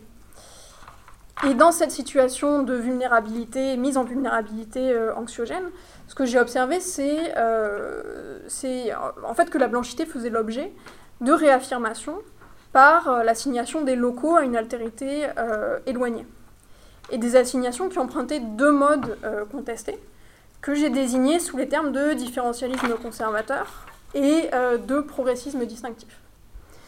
Donc, différentialisme conservateur et progressisme distinctif, euh, j'ai adopté cette typologie, notamment parce que j'ai trouvé que beaucoup de recherches, et finalement y compris ma recherche précédente sur, sur la racialisation des tournantes, insistaient beaucoup sur la production progressiste de la blanchité. Donc c'est toutes les théories sur euh, l'homonationalisme, sur le fémonationalisme, le nationalisme sexuel, etc. Je ne sais pas si, vous en êtes familier. Euh, donc des théories qui sont bien sûr euh, valides, c'est pas du tout ce que, ce que je remets en question. Mais dans le cas de mon objet de recherche, elles ne capturaient qu'une partie de ce que, que j'observais. Notamment parce que finalement, moi, la production de la blanchité que j'observais, elle était produite dans une association qui était souvent assez étroite, euh, avec le conservatisme et euh, conservatisme politique et l'hétéroconjugalité. Alors on avait d'un côté ce différentialisme conservateur justement qui engageait euh, une version pacifiée du, choc des civilisations huntingtonien et qui postulait que le monde se divisait en aires civilisationnelles cohérentes.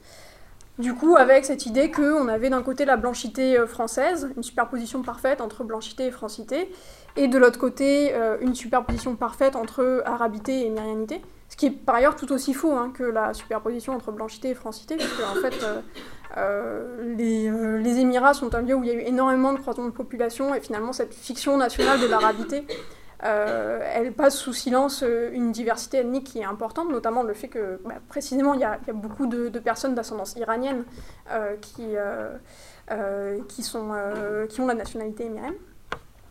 Donc blanchité française euh, et arabité émirienne, qui étaient définies un peu artificiellement comme deux entités euh, homogènes devant chacune œuvrer euh, à préserver son, authenticité, ses traditions et associant de façon assez, assez classique finalement la perspective du métissage à celle de l'impureté. Et par contre, de l'autre côté, un progressisme distinctif qui assignait l'arabité émirienne à une arriération culturelle et morale.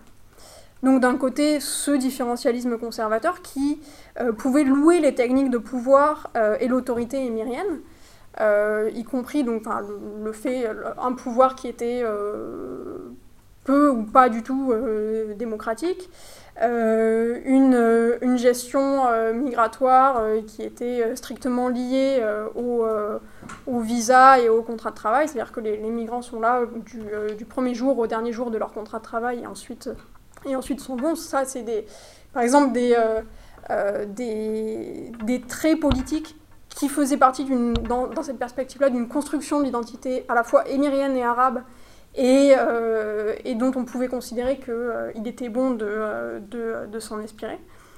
Et d'un autre côté, vous aviez le progressisme distinctif qui, eux, justement, allaient les stigmatiser comme le signe d'une incapacité culturelle spécifiquement arabe à, euh, à la démocratie. Donc ça, c'est le, le, premier déplacement, le fait de, euh, de, prendre un peu de distance finalement vis-à-vis de, cette idée que euh, le mode principal de production de la blanchité, c'était celui-là, celui du progressisme distinctif. Et un deuxième déplacement concernait spécifiquement l'orientalisme, c'est-à-dire que, euh, alors moi j'ai documenté beaucoup de, discours et de pratiques euh, orientalistes au sens, euh, au sens classique, au sens notamment d'exotisation et de recherche d'une authenticité arabe.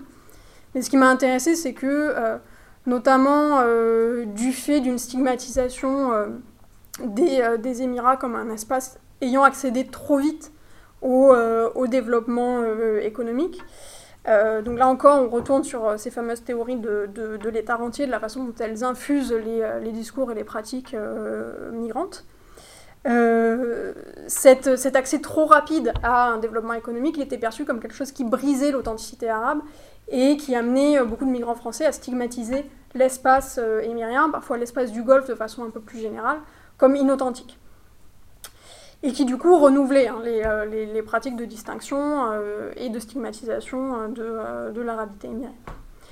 Et troisième déplacement, il est associé à la représentation de l'arabité, qui, qui se fracturait en fait entre une arabité émirienne et une arabité domestique, c'est-à-dire nord-africaine et, et, française, en posant finalement la blanchité comme le troisième pôle de, de cette triangulation racialisée. Donc c'est le dernier élément euh, que, euh, que, je vais mentionner. Euh, et je pense que justement, il illustre assez précisément en quoi ce terrain il est à la fois singulier et heuristique pour une compréhension à la fois locale et globale de, de la colonialité. Parce qu'il montre comment l'imaginaire et l'altérisation de cette arabité domestique, elle ne se laisse pas entièrement déstabiliser par un renouvellement migratoire des représentations de, l'arabité, et qu'elle ça permet de montrer euh, plus précisément comment est-ce que l'expérience limitée d'une minorité, d'une euh, vulnérabilité, euh, très originale et anxiogène pour ce groupe blanc, donc, elle amène à renouveler, elle amène ce groupe blanc à renouveler des déclarations de supériorité qui peuvent être culturelles, qui peuvent être morales, qui peuvent être sexuelles, qui peuvent être biologisées, vis-à-vis d'un groupe arabe donné, domestique, tout en affirmant une égalité très ambivalente, parce que parfois très, très différentialiste, avec un autre groupe arabe, ce groupe émirien, en projetant sur ce dernier euh, des attentes orientalistes que euh, les Arabes dits domestiques euh, ne parviendraient pas à satisfaire, notamment parce que trop éloignés de, de, cette arabité représentée comme authentique. Voilà, je vais finir ma présentation là-dessus. J'ai été beaucoup plus longue que ce que je pensais. Je vous remercie de votre attention. merci beaucoup Claire. Donc, bah, je vous propose directement d'ouvrir la salle, enfin d'ouvrir les questions à la salle. Donc, qui souhaite commencer Bon, bah alors, moi j'aurais une question sur, euh, sur la restitution en fait et sur le, les problèmes éthiques que tu as mentionnés. Et sur, euh, aussi dans la thèse, tu mentionnes dans la, la, conclusion que tu as eu un peu cette, euh, cette difficulté de, de, vouloir se détacher du terrain parce que tu avais l'ambition de, de, tout étudier, donc tu étais toujours dans les conversations et les conversations WhatsApp et ce genre de choses. Et justement, j'aimerais bien savoir comment tes enquêtés qui savaient plus ou moins qui étaient quand même enquêtés, si tu as eu des demandes de restitution ou des sollicitations une fois que tu étais retourné en France, et comment tu as pu gérer éthiquement en fait ce, cette, euh, bah, cette sollicitation qui a pu être euh, faite de leur part, et comment tu as pu aussi l'articuler dans la thèse, parce que tu as, en fait, as un retour réflexif qui est vraiment très très profond dans la thèse, et pourtant tu mentionnes pas, euh, ou pas, pas de manière très approfondie comme tu le fais dans le reste, cette, euh, cette possibilité de, ben, d'ambiguïté sur comment répondre et comment, comment restituer le travail que, que tu as fait. Je ne sais pas si on prend plusieurs questions, si tu souhaites répondre là-dessus d'abord. Comme vous, comme vous voulez, mais si on n'a pas d'autres, peut-être que je peux répondre à ça. bon, bah, euh, alors, sur, euh, en fait, sur les sollicitations, il y en a eu moi, quand, quand, je, quand je menais des entretiens, euh, là par contre, j'avais euh, un, un, système, une routine où euh, je, je, précisais voilà, dans quelles conditions. Pardon, dans quelles conditions est mené, enfin dans quelles conditions sera analysé l'entretien, que personne n'y aura accès, ni, mais par contre, je proposais aux, aux personnes avec qui j'avais des entretiens d'avoir, de leur envoyer la transcription de, l'entretien si ces personnes le, souhaitaient. Et ça, c'est les seules sollicitations que j'ai eues euh, en termes de, euh, euh, retour sur l'enquête. et du coup, j'ai transmis les transcriptions. et l'échange s'est arrêté là. C'est produit deux fois sur les 70 entretiens. Donc c'est très peu, je pense. et, finalement, et pour les autres, enfin pour les pour les observations, euh, en fait, moi je pense que j'ai été. Euh, alors il y a toujours une espèce d'orgueil ethnographique à dire euh, alors j'ai super bien joué le jeu de l'observation à couvert et personne ne savait que, que j'observais.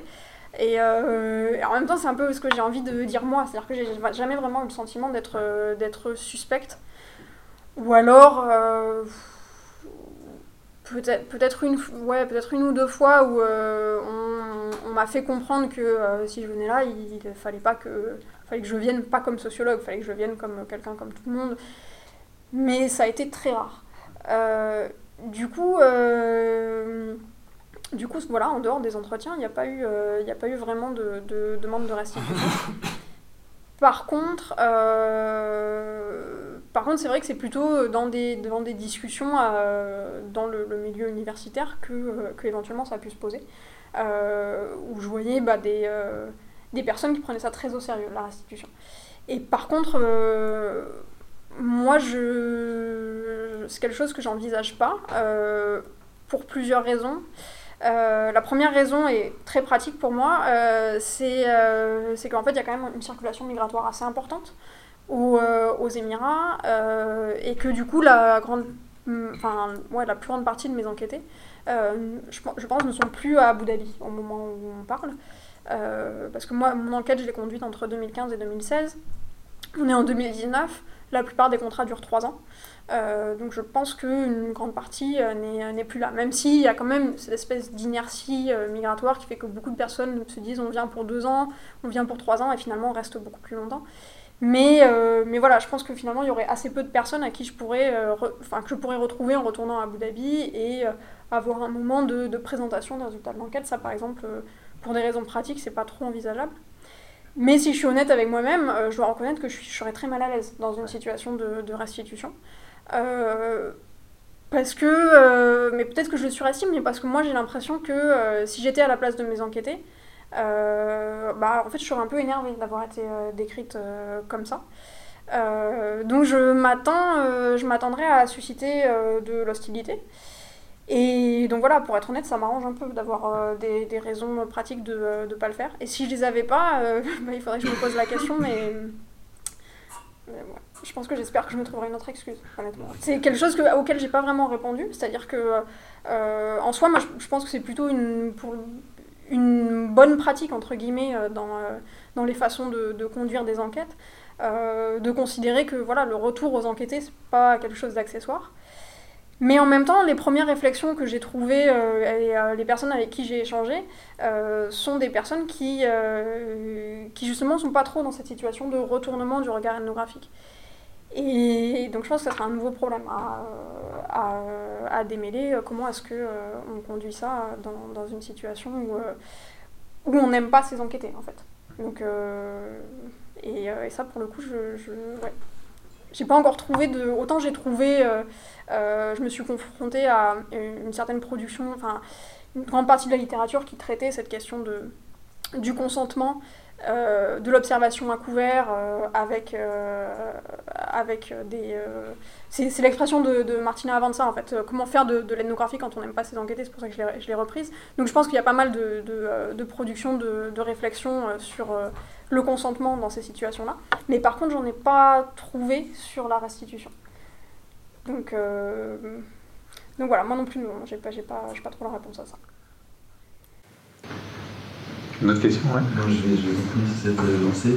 Merci d'avoir beaucoup pour cet exposé, je trouve ça extrêmement riche, très dense. Euh, première question sur la catégorie d'expat. Moi, je travaille plutôt sur l'Amérique latine. Je n'étais pas du tout habitué à ce type de, labellisation. Et quand euh, j'ai fait un terrain en Papouasie-Nouvelle-Guinée, où euh, expat c'était omniprésent. Donc, je pense que ça correspond en fait à plein de terrains que je ne connais pas où euh, la catégorie expat va être assez compliquée parce que, par exemple, les Chinois, c'est pas des expats, même s'ils sont très riches, même s'ils sont en première génération, c'est vraiment des blancs. Donc en général, c'est les Australiens, les Américains, les Européens parfois. Donc c'est vrai, je pense que c'est une catégorie qui est assez compliquée. moi, j'ai mis du temps à essayer de la comprendre.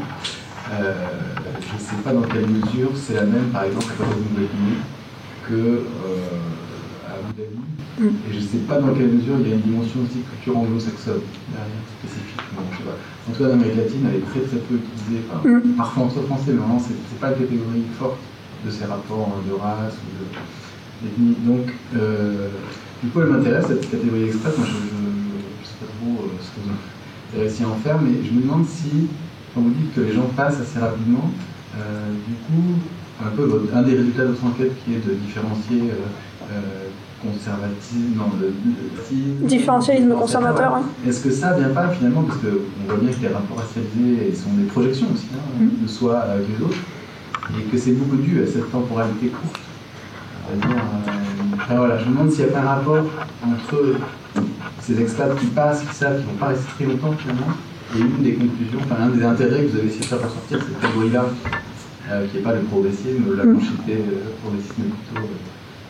Première question. La deuxième question, aussi un peu générale, mais bon, euh, quand vous définissez euh, le rapport de, race à un, rapport finalement de, colonialité, est-ce que c'est il n'y a pas le risque, même si je trouve que c'est clair analytiquement, enfin vous le disiez très bien, mais est-ce qu'il n'y a pas le risque de retomber dans un essentialisme justement euh, de, l'expérience blanche coloniale parce que j'ai pas mal discuté avec des gens qui bossent, je sais pas, sur les influences indiennes ou chinoises en Afrique, etc. Et on voit bien qu'aujourd'hui, on est quand même dans des mondes où les hégémonies sont, sont plus seulement euh, issues de l'expérience coloniale européenne, mm. donc il y a des, même des longues, parfois, traditions de domination euh, qui peuvent être autres qu'occidentales. Je pose la question, est-ce que, ça que vous a pas un peu embêté, finalement, de recréer une forme d'essentialisation euh, La race, c'est toujours quand il y a des blancs coloniaux. Et, ça, finalement, paradoxalement, renforce l'exceptionnalité de cette blanchité occidentale. C'est un risque d'essentialisation à l'inverse. Euh, je vais commencer par la première question, prendre ça dans l'ordre. Euh, alors sur la temporalité, euh, je pense que ça, que ça joue dans une certaine mesure, c'est-à-dire que effectivement, euh, cette, euh, et ça pour le coup, je pense que c'est une des, limites de ma thèse et qui du coup nourrit les, les projets de recherche que j'ai actuellement, c'est que moi j'ai très peu pensé cette question du retour, justement. parce, que, parce, que, bah, parce que je travaillais avec des personnes qui n'étaient pas encore de retour, précisément, et, qui envisageait euh, le retour euh, de, euh, de, façon, de façon diverse, que je n'ai pas forcément tout à fait analysé, mais, mais qui, chez qui la, principale thématisation du retour, c'était un fantasme du retour contraint lié à cette sensation de vulnérabilité aux Émirats, le fait que voilà, on avait peur d'être expulsé du jour au lendemain par une décision arbitraire émirienne. Donc j'ai très peu pensé le retour.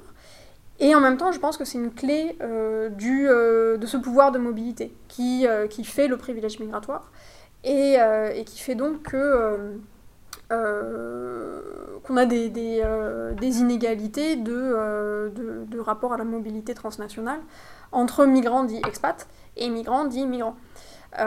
donc je, pense que cette capacité à pouvoir rentrer fait partie de ce qui différencie quelqu'un qui va euh, s'appeler euh, expat de quelqu'un qui, euh, qui ne va pas être préférentiellement appelé de la sorte. Pour autant, ce qu'il faut avoir à l'esprit, c'est que aux Émirats, cette éphémère de la présence migrante, elle est organisée aussi bien pour les migrants des Nord que pour les migrants des Sud. Elle est même davantage organisée pour les migrants des Sud que pour les migrants des Nord. Euh, là récemment, les Émirats viennent d'annoncer euh, la création euh, de, de, visas de longue durée, mais qui du coup seront réservés apparemment préférentiellement à des nationalités des Nord. Et pour autant, ce sont ces nationalités qui sont qualifiées d'expat par rapport aux, nationalités des Suds qui, elles, sont sur des contrats, des contrats, des contrats courts. ou qui vont être qualifiés, je finis juste la, phrase, qui vont être qualifiés d'expat uniquement avec cette précision. C'est ça peut-être la nuance qui peut se, qui peut se produire, c'est-à-dire que quand on dit expat aux Émirats, euh, on, veut dire, euh, on veut dire migrants des Nord.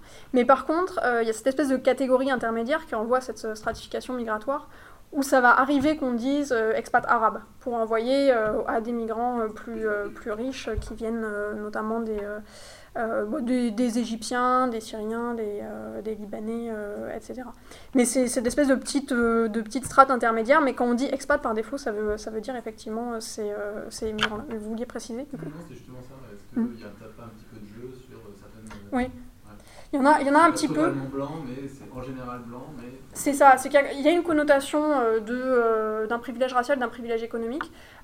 pour autant, il y a une distribution qui fait que ça, peut être, euh, ça peut être utilisé pour euh, désigner d'autres groupes migrants, mais que dans ce cas, on précise, qu'on ne dit pas expat en général, on va dire expat arabe. Euh, donc ça, c'est intéressant aussi. Et ensuite, l'autre chose, c'est qu'en fait, je me suis, me suis rendu compte que... alors, moi, je suis pas certaine que ce soit lié à la, à la culture anglophone, expat, notamment parce qu'en fait, c'était un terme qui était utilisé dans le colonialisme français lui-même. Euh, et dans le colonialisme britannique aussi, où on, utilisait expatriate, euh, expatrié, pour en fait désigner euh, des, des, des, colons, des personnes qui s'installaient dans, dans, dans, les colonies. du coup, sur ça, je suis pas convaincue. Par contre, je, je sur l'Amérique latine, je ne savais pas du tout que c'était pas, pas trop utilisé, mais il y a quand même des travaux qui se développent sur la sociologie des migrations privilégiées, euh, où, on voit que c'est utilisé dans de nombreux contextes. Donc je pense à des travaux, des travaux sur l'Inde, des travaux, euh, enfin sur l'Asie, il y en a pas mal, euh, sur l'Afrique également. donc ça a l'air d'être quand même relativement, relativement répandu. Alors maintenant sur votre deuxième question et cette, ce, choix, ce choix théorique de lier la, la, race à la colonialité. moi justement, j'espère que, que ce terrain à Abu Dhabi, dans la mesure où où il déstabilise peut-être au, au, maximum euh, la, euh, la, blanchité en la, la, la, mettant dans cette position euh, de, d'être dominée, d'être mise en vulnérabilité. Il permet de résister au maximum à toute, à toute tentation essentialiste. C'est ce que, j'espère. maintenant, l'autre aspect, c'est que euh, j'espère aussi que euh, définir la race par la colonialité est quelque chose qui permet justement d'éviter cet essentialisme-là, en renvoyant un, euh, rapport social à une structure historique. C'est-à-dire que, par contre, moi je dirais pas qu'il il y a race quand il y a des colons blancs, mais qu'en fait il y a, il, y a, il y a production raciale quand il y a des colons. Et, euh, et qu'en fait l'histoire euh, du, euh, du, colonialisme dans, dans son déploiement majeur fait que la, la, racialisation, la production d'une domination raciale, de fait, dans la majorité des cas, équivaut à la blanchité. Ensuite, on pourrait discuter sur un certain nombre de contextes que par ailleurs, moi je maîtrise pas trop, hein.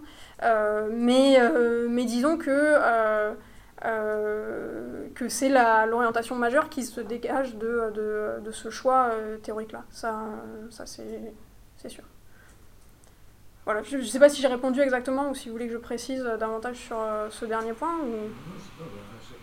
Pas, ça me semble pas, facile, ça très clair. Le mm. j'utilise race, presque coloniale et, et, sinon ethnie dans, dans les autres. En même temps, je trouve qu'il y a beaucoup d'influence et d'impact ensuite sur la culture bah, je... problématique, mais c'est pas ça. Bah, ensuite, moi, ce, ce, que je, ce que je vous répondrai, c'est que je ne fais pas euh, forcément de, de, de, hiérarchisation entre une domination qui euh, sera euh, racialisée et une domination qui sera ethnicisée. Là, pour moi, l'enjeu n'est pas là. Et, et ça, c'est justement c'est justement ce que je reproche à une autre des distinctions entre racial et ethnique, euh, qui pose que euh, euh, les distinctions entre groupes ethniques, elles vont être plutôt positives, et que l'ethnicité, ça va être quelque chose de positif, qu'on peut revendiquer de, façon, oui, de façon positive, etc. Alors que la race est liée au racisme, et donc c'est forcément une distinction qui est qui est négative. Et donc il y a cette binarité entre les deux. Et ce, qui, ce qui pour moi rend compliqué de penser par exemple des, des des violences très importantes qui peuvent. Euh, alors, euh, l'exemple classique qu'on oppose à, cette, euh, à ce type de distinction-là, c'est bah, le génocide Hutu Tutsi au, Rwanda. le fait, bon, bah, ça, c'est c'est un, des violences qu'on qualifie d'interethniques, mais qui ont atteint un degré de, violence exceptionnel et que finalement en euh, qualifiant d'ethnique dans cette distinction-là, euh, euh, enfin, qui, qui, brise cette, cette binarité-là. Donc moi, je, si vous voulez, la distinction que je fais et le choix théorique que je fais, il sous-entend pas que, que des, des, rapports de pouvoir ethniques seront moins violents ou moins asymétriques, par ailleurs, que, que des rapports de pouvoir racialisés. Par contre, par contre j'ai l'impression qu'on euh, perd, euh, perd la spécificité, y compris la, spécificité, historique de, de, la production du concept de race, quand on s'éloigne de, euh, de, cette jeunesse coloniale. Et, et, pour moi, c'est quelque chose qui a. Alors, ça, je renvoie. Enfin. alors, il y a. Pas les références en tête, mais il y a quand même pas mal de travaux qui montrent comment est-ce que cette production-là, cette naissance de la race, elle apparaît avec avec la découverte, entre guillemets, c'est-à-dire avec la colonisation euh, des, euh, Amériques et, euh, et, et, le génocide des, des populations locales. Donc, c'est aussi lié à ça, si vous voulez. C'est aussi lié à, ce, à ces travaux historiques-là qui, moi, ont nourri ma réflexion sur, sur la différence entre, entre racialisation et ethnicité, au fait que, bah, notamment, controverse de Valladolid, etc., qui euh, qui ont cadré euh, l'émergence historique du, euh, du, terme race. ensuite, il y a également des débats, ça j'en suis consciente, sur, sur cette matrice historique-là. Mais, mais je pense que ça nous emmènerait loin de, de, de, trancher le pour et le contre dans tous ces débats. Mais simplement, pour, enfin, je vais m'arrêter là en disant que moi, c'est des, des, productions, enfin des, des, une littérature qui m'a convaincu sur ça, sur, sur cette spécificité de la, de la race. D'autres questions? Concernant les autres groupes, euh, les, autres migrants, est-ce que le terme de migrant est vraiment utilisé euh, par, les, gens pour se désigner, enfin, voilà, par les blancs pour désigner par exemple les, ou alors on, les Philippins, les Chinois. Peut-être pareil pour, euh, pour l'Amérique latine, j'aimerais bien savoir comment on désigne les autres groupes qui sont pas blancs, enfin qui sont pas des expats. Alors la distinction principale, c'est qu'on les, euh, les qualifie de workers en utilisant euh, le terme anglais. Et notamment, je pense que ça vient de, euh, de la, la prégnance dans l'imaginaire de ce workers camp. donc cette idée que, que la société est organisée entre entre expats euh, qui disposent de leur logement individuel et, euh, et, workers qui du coup vivent dans ces, euh, dans ces logements collectifs qui sont en marge des villes et qui sont très contrôlés par, par les employeurs. Alors ensuite, c'est une distinction qui est schématique. Dans les faits, dans les faits il y a plein de, de, zones où c'est un peu plus instable que ça. Euh, et, euh, et euh, l'autre terme qui est beaucoup utilisé, c'est le terme indien. Et d'ailleurs, son usage, donc on fait référence aux personnes par leur nationalité. Donc ça va être, ça va être philippino, ça, va être, ça va être indien et ça va beaucoup être arabe. Arabe pour, pour identifier toutes les nationalités qui, qui, ne sont pas émériennes. Donc on a effectivement indien, philippino, euh, arabe, et dernière catégorie, la catégorie de qui en fait euh, est utilisée en homonyme euh, à, à émirien. Ce qui est assez intéressant parce que ça reproduit tout le discours national sur, sur le fait que même des personnes qui sont nées aux Émirats ne, ne, sont, ne, sont, pas des locales. Des personnes qui, il n'y en a pas tant que ça, mais il y en a quand même, des personnes qui ont vécu 15 ans aux Émirats ne sont pas, ne sont pas des locales. Et euh, ce que je voulais préciser, c'est que donc l'usage de, euh, de ces catégories, en particulier la catégorie indienne, elle est assez intéressante. Parce qu'en fait, est amalgamé à cette catégorie indienne plein de personnes qui ne sont pas du tout indiennes. Euh, par exemple, les, les, Bangladais ou les Pakistanais euh, vont souvent être euh, considérés, enfin vont souvent être regroupés dans cette catégorie indienne. Et, et, ça dans une, dans une distribution des usages où c'est pas toujours évident de savoir si, si les personnes euh, utilisent consciemment des, euh, raccourcis, euh, des, des, catégories englobantes en ayant conscience qu'en fait ça ne veut pas vraiment dire, ça respecte pas vraiment les contours de cette nationalité-là. ou aussi un imaginaire où il y a enfin les nationalités moins connues, du type nationalité bangladaise ou, ou peut-être népalaise, du coup vont être amalgamées à cette catégorie indienne. Ensuite, le, dernier euh, terme qui est utilisé, mais ça c'est un terme qui est, euh, qui est davantage euh, utilisé. alors je, mentionnais cet écart de résultats entre observation et, entretien, mais par, exemple le terme de Paki qui va être très utilisé dans, dans, les interactions. Et par contre, en entretien, il y a un discours qui est quand même plus contrôlé sur l'utilisation de, de, catégories à connotation raciste comme, comme ça. Ah, il y avait une question là. Ok. Pour utiliser indien, indien uh, peut-être c'est aussi toutes les asiatiques. Uh, oui. Uh, et deuxième, est-ce que vous avez observé aussi les relations sociales, interactions avec les Émirats arabes des expats français? Et euh, vous voulez dire euh, quelque chose plus. Euh, il n'y a pas beaucoup d'interactions ou assez facile et ah, avec les Émirats Entre les autres experts. Avec les autres experts. Donc c'est-à-dire d'un côté les, les, migrants français avec les Émiriens, c'est ça? Oui. Et de l'autre côté migrants français avec d'autres expats, donc d'autres migrants des euh, Ouais.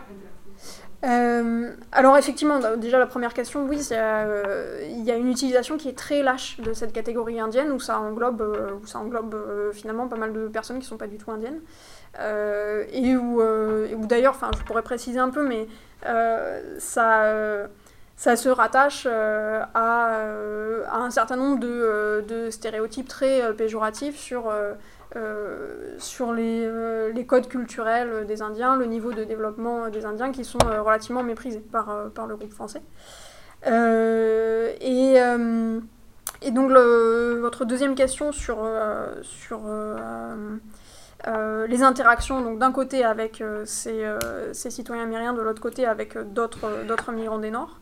avec les, les, les citoyens nationaux, donc avec les Émiriens, euh, en fait, il y a une inégalité d'interaction, selon euh, notamment une inégalité genrée. C'est-à-dire que euh, les, les, hommes, qui sont beaucoup plus professionnellement actifs que les femmes, vont être davantage amenés à, à, côtoyer des Émiriens, notamment parce qu'ils vont les côtoyer au travail, que, que, les, que les femmes. Et, et, du coup, bah, ces interactions-là, elles sont euh, moi, la façon dont, euh, dont, je, les ai, euh, dont je les ai comprises, c'est de deux façons. il y a cette recherche d'un contact avec, avec des citoyens américains, notamment pour, pour valider un petit peu cette idée d'une authenticité d'une expérience migratoire qui se confronte à une vraie localité, à une vraie arabité. Et donc on recherche, par exemple, on va rechercher euh, euh, tous les moments de mise en scène de la construction nationale émirienne. Donc ça, c'est quelque chose que je trouve très intéressant, c'est-à-dire qu'il y a vraiment un croisement entre, euh, d'un côté, la, production de la nation assez récemment indépendante, de, de, la nation arabe, qui va mettre en scène son homogénéité arabe via des différents festivals culturels, le, euh, toute une historiographie aussi euh, sur, sur cette idée que la fondation de la nation, de la nation arabe, c'est Cher Zayed, donc c'était le, gouverneur, enfin le, chef d'État précédent, maintenant c'est son fils qui est, qui est au pouvoir.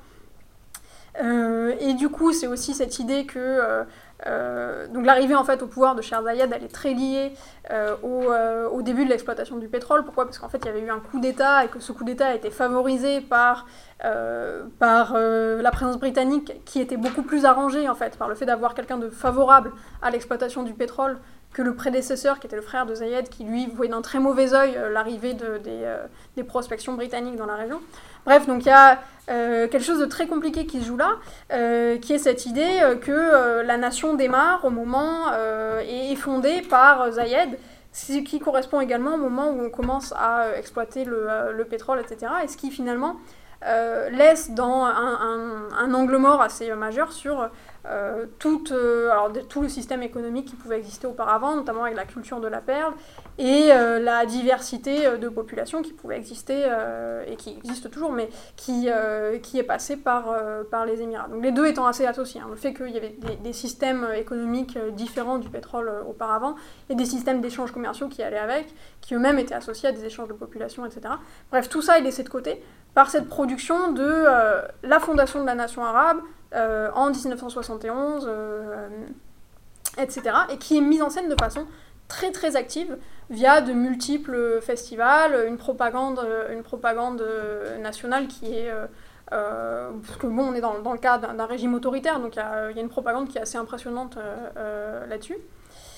et, ce croisement donc entre ces structures-là de, de fiction nationale et d'un autre côté les attentes très orientalistes des, euh, des migrants français euh, qui cherchent à consommer ces, euh, ces mises en scène-là de la nation arabe. C'est-à-dire que les moments de loisirs, les week-ends, se passent beaucoup sur des, des consommations culturelles, de mise en scène par exemple de la fauconnerie, du, de, de l'art équestre, etc., où, qui sont autant de moments où se produit cette, cette, cette mise en scène, cette mise en scène-là. Donc ça, c'est une chose, c'est le premier aspect, c'est cette recherche de, euh, euh, de, l'authenticité-là. Et l'autre aspect, c'est euh, précisément cette vulnérabilité, qui donne lieu à du, à, souvent du ressentiment. Une vulnérabilité qui s'exprime, qui s'exprime au travail par, par deux aspects. Un, un premier, c'est un ressentiment vis-à-vis d'une politique qu'on appelle l'émiratisation, qui en fait se, se produit dans, dans, plusieurs États du, du Golfe, donc s'appelle qatarisation, saoudisation euh, ou euh, omanisation, enfin bref, c'est décliné dans les différents, États, qui en fait vise à, instaurer des quotas de, citoyens nationaux dans, dans les entreprises. Et, la façon dont c'est interprété par, par les migrants français, ça va être, bah, on met des personnes qui sont incompétentes à, des, à des échelons de pouvoir très élevés, euh, parce qu'en en fait, on cherche à cocher euh, les, euh, les, quotas de, de l'émiratisation. Donc beaucoup de ressentiments vis-à-vis de ça, avec un réinvestissement de, de clichés très coloniaux sur la paresse arabe, l'indolence, etc. Et donc au travail, ça se produit également dans, alors dans, dans l'espace public. C'est un pays qui est très surveillé, où il y a une présence assez massive et assez impossible à ignorer de, de caméras de surveillance il y en a, enfin, il y en a vraiment beaucoup. Et du coup, ça aussi, c'est quelque chose qui crée euh, beaucoup de discours sur le fait qu'il euh, euh, bah, y a un État qui est... et par ailleurs, avec un amalgame entre l'État et ses ressortissants, ça devient un, peu la même entité. un État qui est très contrôleur, qui est, ce que je disais, sur cette incapacité culturelle à la, démocratie, ce schème d'interprétation-là qui est, très présent. Et, et, voilà, et par exemple, moi, un des, un des, des aspects que j'avais trouvé intéressant, c'est euh, euh, cet évitement sexuel entre, entre hommes expatriés et, et, femmes émiriennes. C'est-à-dire que j'avais... moi, j'avais lu d'autres travaux sur, sur l'immigration privilégiée, où, où on trouve beaucoup cette idée qu'il y a donc que ces hommes migrants des Nord ont des rapports sexuels avec de jeunes femmes, euh, de jeunes femmes locales, euh, voire euh, des situations d'exploitation sexuelle. Enfin, c'est le cas, par exemple, de la, thèse de Magdalena Brandt sur, sur l'expatriation françaises en Centrafrique. Il y a d'autres travaux, par exemple ceux de, de Lundström sur les, les, Suédois à Singapour, où, vous voyez apparaître ça. Donc il y a un certain nombre de recherches qui soulignent ça. Et moi, par contre, ce que, j'ai vu, c'était pas du tout ça. C'est-à-dire que les, euh, hommes euh, français euh, craignent les femmes émiriennes, et, et plusieurs m'ont dit, assez, enfin très explicitement d'ailleurs, que pour eux, c'était exclu d'avoir une relation avec une femme émirienne, parce qu'en fait, ils avaient peur d'être, ils avaient peur de la fausse accusation de viol. Et de la fausse accusation de viol qui, du coup, la, la, femme émirienne faisant littéralement corps avec, avec l'État, les amènerait dans une situation de vulnérabilité extrême où euh, ils seraient, euh, s'exposeraient euh, à la peine de mort ou à l'emprisonnement ou, meilleur des cas, à la déportation. Donc voilà, cette, ça c'est l'autre aspect. Donc premier aspect, recherche d'authenticité. Deuxième aspect, vulnérabilité, qui, se greffe à des expressions de ressentiment parfois. Donc on ne voit pas beaucoup de, de amicales dehors de, de l'espace de travail. Euh, non, et même dans l'espace de travail, on en voit très peu. C'est-à-dire que, alors ça peut, ça peut arriver, bien entendu, mais, euh, mais, mais plutôt les personnes, euh, enfin, les, les, résultats moi, qui, qui ressortent de, de mon enquête, c'est soit de l'évitement, soit des attentes qui sont un peu déçues. Donc, donc, par exemple, il y a des, personnes qui, m'exprimaient ce désir pour valider cette expérience de migration-là et aussi pour la moraliser, donc pour ne pas avoir l'air d'un expat dans sa bulle qui vient juste profiter des, revenus, mais, mais qui va avoir de vrais liens avec la société, euh, euh, avec la société locale. Euh, des personnes qui voudraient connaître des, des, des, des, connaissances émériennes, etc. Et, du coup, tout un discours sur les, les raisons de cette intelligibilité culturelle entre, entre émiriens et, et français. Et finalement, c'est euh, souvent l'explication qui est donnée, euh, c'est une intelligibilité qui se cristallise sur une différence dans les normes de genre. Euh, notamment cette idée que c'est impossible de, de rencontrer des. de se faire des amis émiriens, parce que nous, notre sociabilité en tant que Français, elle est. voilà, c'est une sociabilité de couple, donc de couple hétérosexuel, hétéroconjugal même. Donc on va inviter, euh, ce qu'on voudrait faire, c'est inviter un couple d'amis.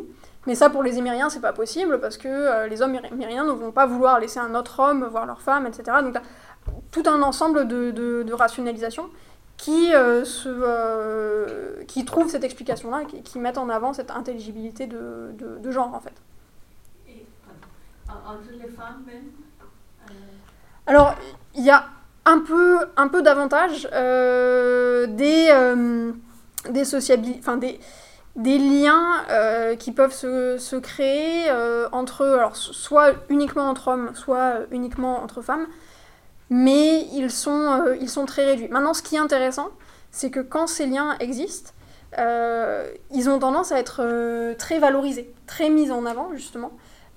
Dans la mesure où, bah justement, c'est cette espèce de preuve de, de l'expérience migratoire morale euh, ou ces espèces de preuves de, réussite dans la recherche et du coup la découverte de, euh, l'authenticité euh, arabe. Ce qui aussi s'articule au fait que on est dans cette situation de, ressenti d'une minorité qui est relative mais qui est quand même perçue comme telle et où du coup c'est valorisant d'avoir des relations avec quelqu'un qu'on estime socialement supérieur. Alors, est-ce qu'il y a d'autres questions? J'en aurais une très rapide. Euh, vous avez beaucoup parlé des, euh, migrations euh, internationales, des migrants internationaux. Et je ne sais pas du tout s'il y a une certaine migration interne, ce qu'on pourrait appeler du déplacement interne, et si ça, si ça amenait des dynamiques d'altérisation ou plutôt de d'homogénéisation entre ces euh, alors, migration interne, la, difficulté pour répondre à cette question, c'est qu'il euh, y a des modes de vie dans la, dans la péninsule euh, arabique qui sont très marqués par les pratiques nomades. Et, et aussi une conception du, du territoire. Alors, bon, ça, c'est pas, pas forcément spécifique aux Émirats, mais une discordance entre les frontières qui ont été délimitées par les partages coloniaux et les, les, territoires politiques qui existaient auparavant. Mais la particularité, c'est que ces territoires politiques, ils étaient mouvants et qui dépendaient en fait de, bah, des, aussi des pratiques nomades et des, des rapports de pouvoir qui avaient un peu cette, cette instabilité-là. Instabilité Donc des migrations internes, d'un côté, oui, énormément, d'un autre, euh, depuis qu'il y a eu euh, ces frontières, il y a peut-être deux aspects qui sont importants. Euh, enfin, c'est la. Hum, en fait, il y a la thèse de, Claire Beaugrand qui porte sur le Koweït et qui en traite plus, spécifiquement. dans, les, États du Golfe, il y a des minorités qu'on appelle bidoun, ce qui veut dire sans en arabe, et qui renvoient à des personnes qui ont franchi les frontières au mauvais moment et qui du coup euh, sont devenus euh, apatrides.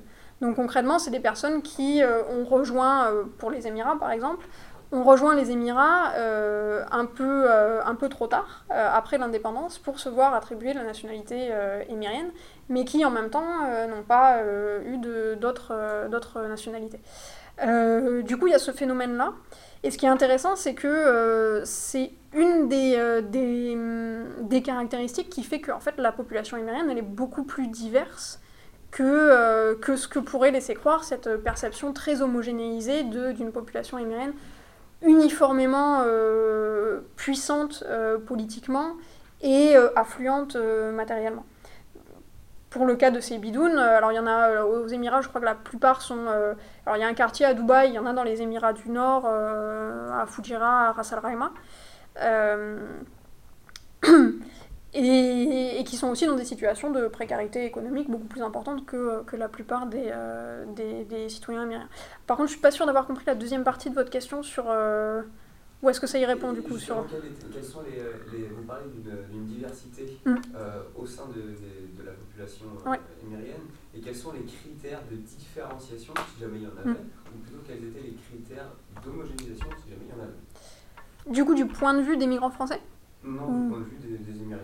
Alors ça, moi, j'ai moins travaillé dessus. Par contre, il y, a des travaux, euh, notamment le travail de, de Laura Saf, qui, euh, qui porte là-dessus, on voit qu'il y a des logiques de différenciation interne quand même assez importantes.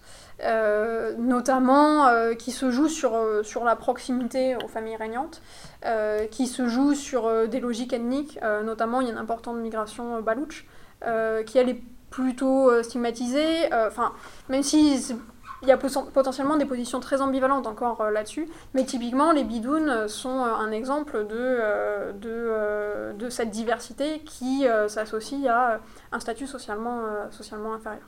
Maintenant, moi j'ai travaillé sur le milieu français, du coup ce qui m'intéressait c'était davantage comment était perçu ce, ce groupe-là par, par, les, par les migrants français. Et là, juste ce que, ce que je peux vous dire, effectivement, c'est que, c'est que finalement, le, la, le trait majeur de, cette perception, c'est davantage l'uniformité que, euh, euh, que, des critères de différenciation, justement. À ceci près, qu'il y, a, y quand même quelque chose qui est intéressant, euh, c'est qu'il y, a cette notion de d'émiratiser. et ça, ce qui renvoie à aux quelques, aux quelques personnes qui ont obtenu la nationalité euh, émirienne. Alors il y a eu des moments où en fait la nationalité émirienne a été un, petit, un tout petit peu plus facile d'accès qu'à d'autres moments.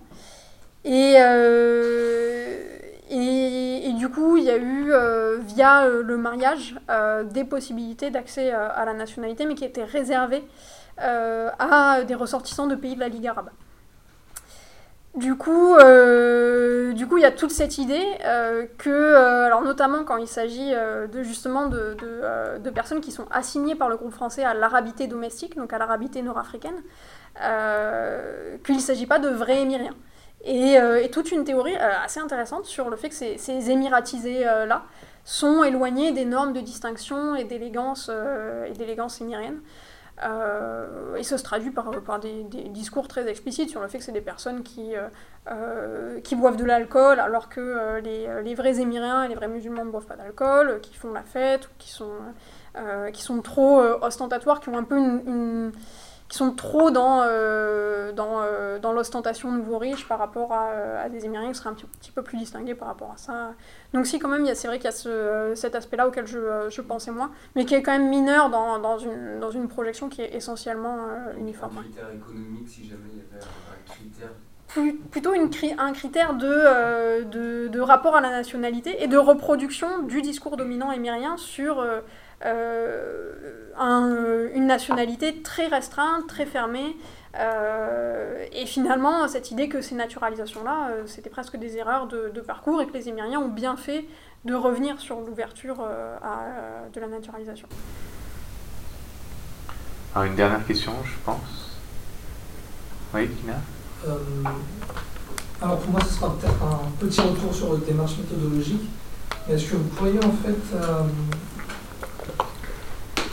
repréciser de manière synthétique des points d'entrée qui permettent au final de, de, vraiment de qualifier votre recherche de recherche euh, post-coloniale, d'approche post-coloniale Parce que bon, c'est vrai que vous aviez, et ça transparaît apparemment à travers vos analyses, qui a eu une étude très rigoureuse sur euh, la colonialité arabe.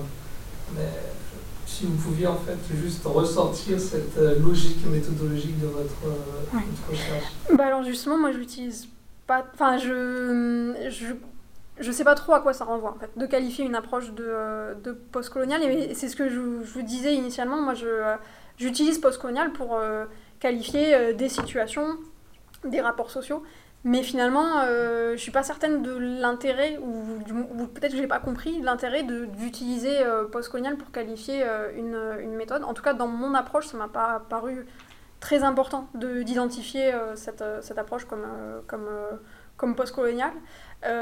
si vous voulez, attentive à, la, à la colonialité, sans doute, puisque je, voilà, les échanges ont permis de revenir là-dessus, mais pour moi, c'est un concept qui est, qui est très important. Euh, mais, euh, mais du coup, je sais pas trop comment répondre à votre question parce que moi, c'est un étiquetage que je fais pas. Quoi. Alors, juste peut-être pour, pour euh, bah, continuer un peu cette réflexion-là, est-ce que dans le fait que tu fais tout le retour sur l'association entre anthropologie et, colonisation, et sur le fait que justement dans le, la réalisation de ta recherche, tu essaies de te déprendre un peu de, de cet héritage, est-ce que dans ce cas-là, on pourrait dire que ta recherche contribue ou est une recherche décoloniale dans le sens qu'elle essaie de se défaire en fait des des héritages coloniaux de, bah, de, de l'académie, euh, au moins dans l'anthropologie. Euh, bah, Peut-être, et en même temps, ça me paraît assez, euh, peut-être assez ambitieux de, de dire décolonial.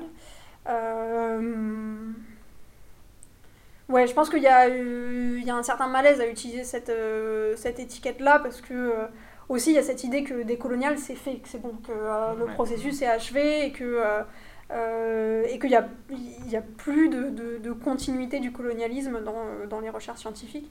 Et je pense que ça serait peut-être un peu prétentieux euh, d'aller euh, d'aller jusque-là. bon, ensuite, c'est vrai que c'est une frilosité qui, du coup, est peut-être rend les choses un peu moins pratiques à comprendre parce que ça oblige à utiliser ces périphrases de, euh, ouais, je sais pas, de critique de la colonialité. Mais bon, euh, en même temps, je suppose que toute approche scientifique sérieuse, elle est censée être critique de plein de... Enfin, il y a une espèce de redondance aussi à utiliser critique, donc enfin, je sais pas. Je, moi, j'ai un, peu, euh, j'ai un peu botté en touche en me disant, bon, c'est, peut-être que c'est pas très important. et, et, aussi parce que oui, parce que euh, ces étiquettes-là, chacune, chacune a un problème. Moi, je trouve compliqué d'utiliser le postcolonial à la fois comme concept euh, dans les méthodes scientifiques et comme caractérisation euh, d'une méthode, d'une méthode scientifique. je trouve compliqué d'utiliser décolonial parce que ça cette prétention-là, que je ne suis pas certaine de, de remplir, et, et, je ne sais pas aussi si c'est une, bonne idée de, de mélanger la pratique scientifique avec, de façon aussi étroite avec, euh, avec un agenda politique. Pas que je valide pas cet agenda politique, mais je ne sais pas si on a cette position-là à adopter dans, euh, dans, euh, dans, dans, dans, le champ politique. et enfin, il y, a, y a beaucoup de... Il y a un, gros, un usage assez fréquent de, de critiques. mais là, encore une fois, c'est vrai que euh, qu'une science sociale qui n'est pas critique, je ne sais, sais, pas si c'est une science sociale. Donc, bon, voilà. Moi, j'ai plein de, petites sources de coquetterie comme ça sur, euh, sur les, termes que j'utilise et, euh, et, finalement, j'en utilise aucun. Ok, bah, je pense que c'est une bonne conclusion, non? Tout le monde est satisfait. Bon, bah, merci beaucoup.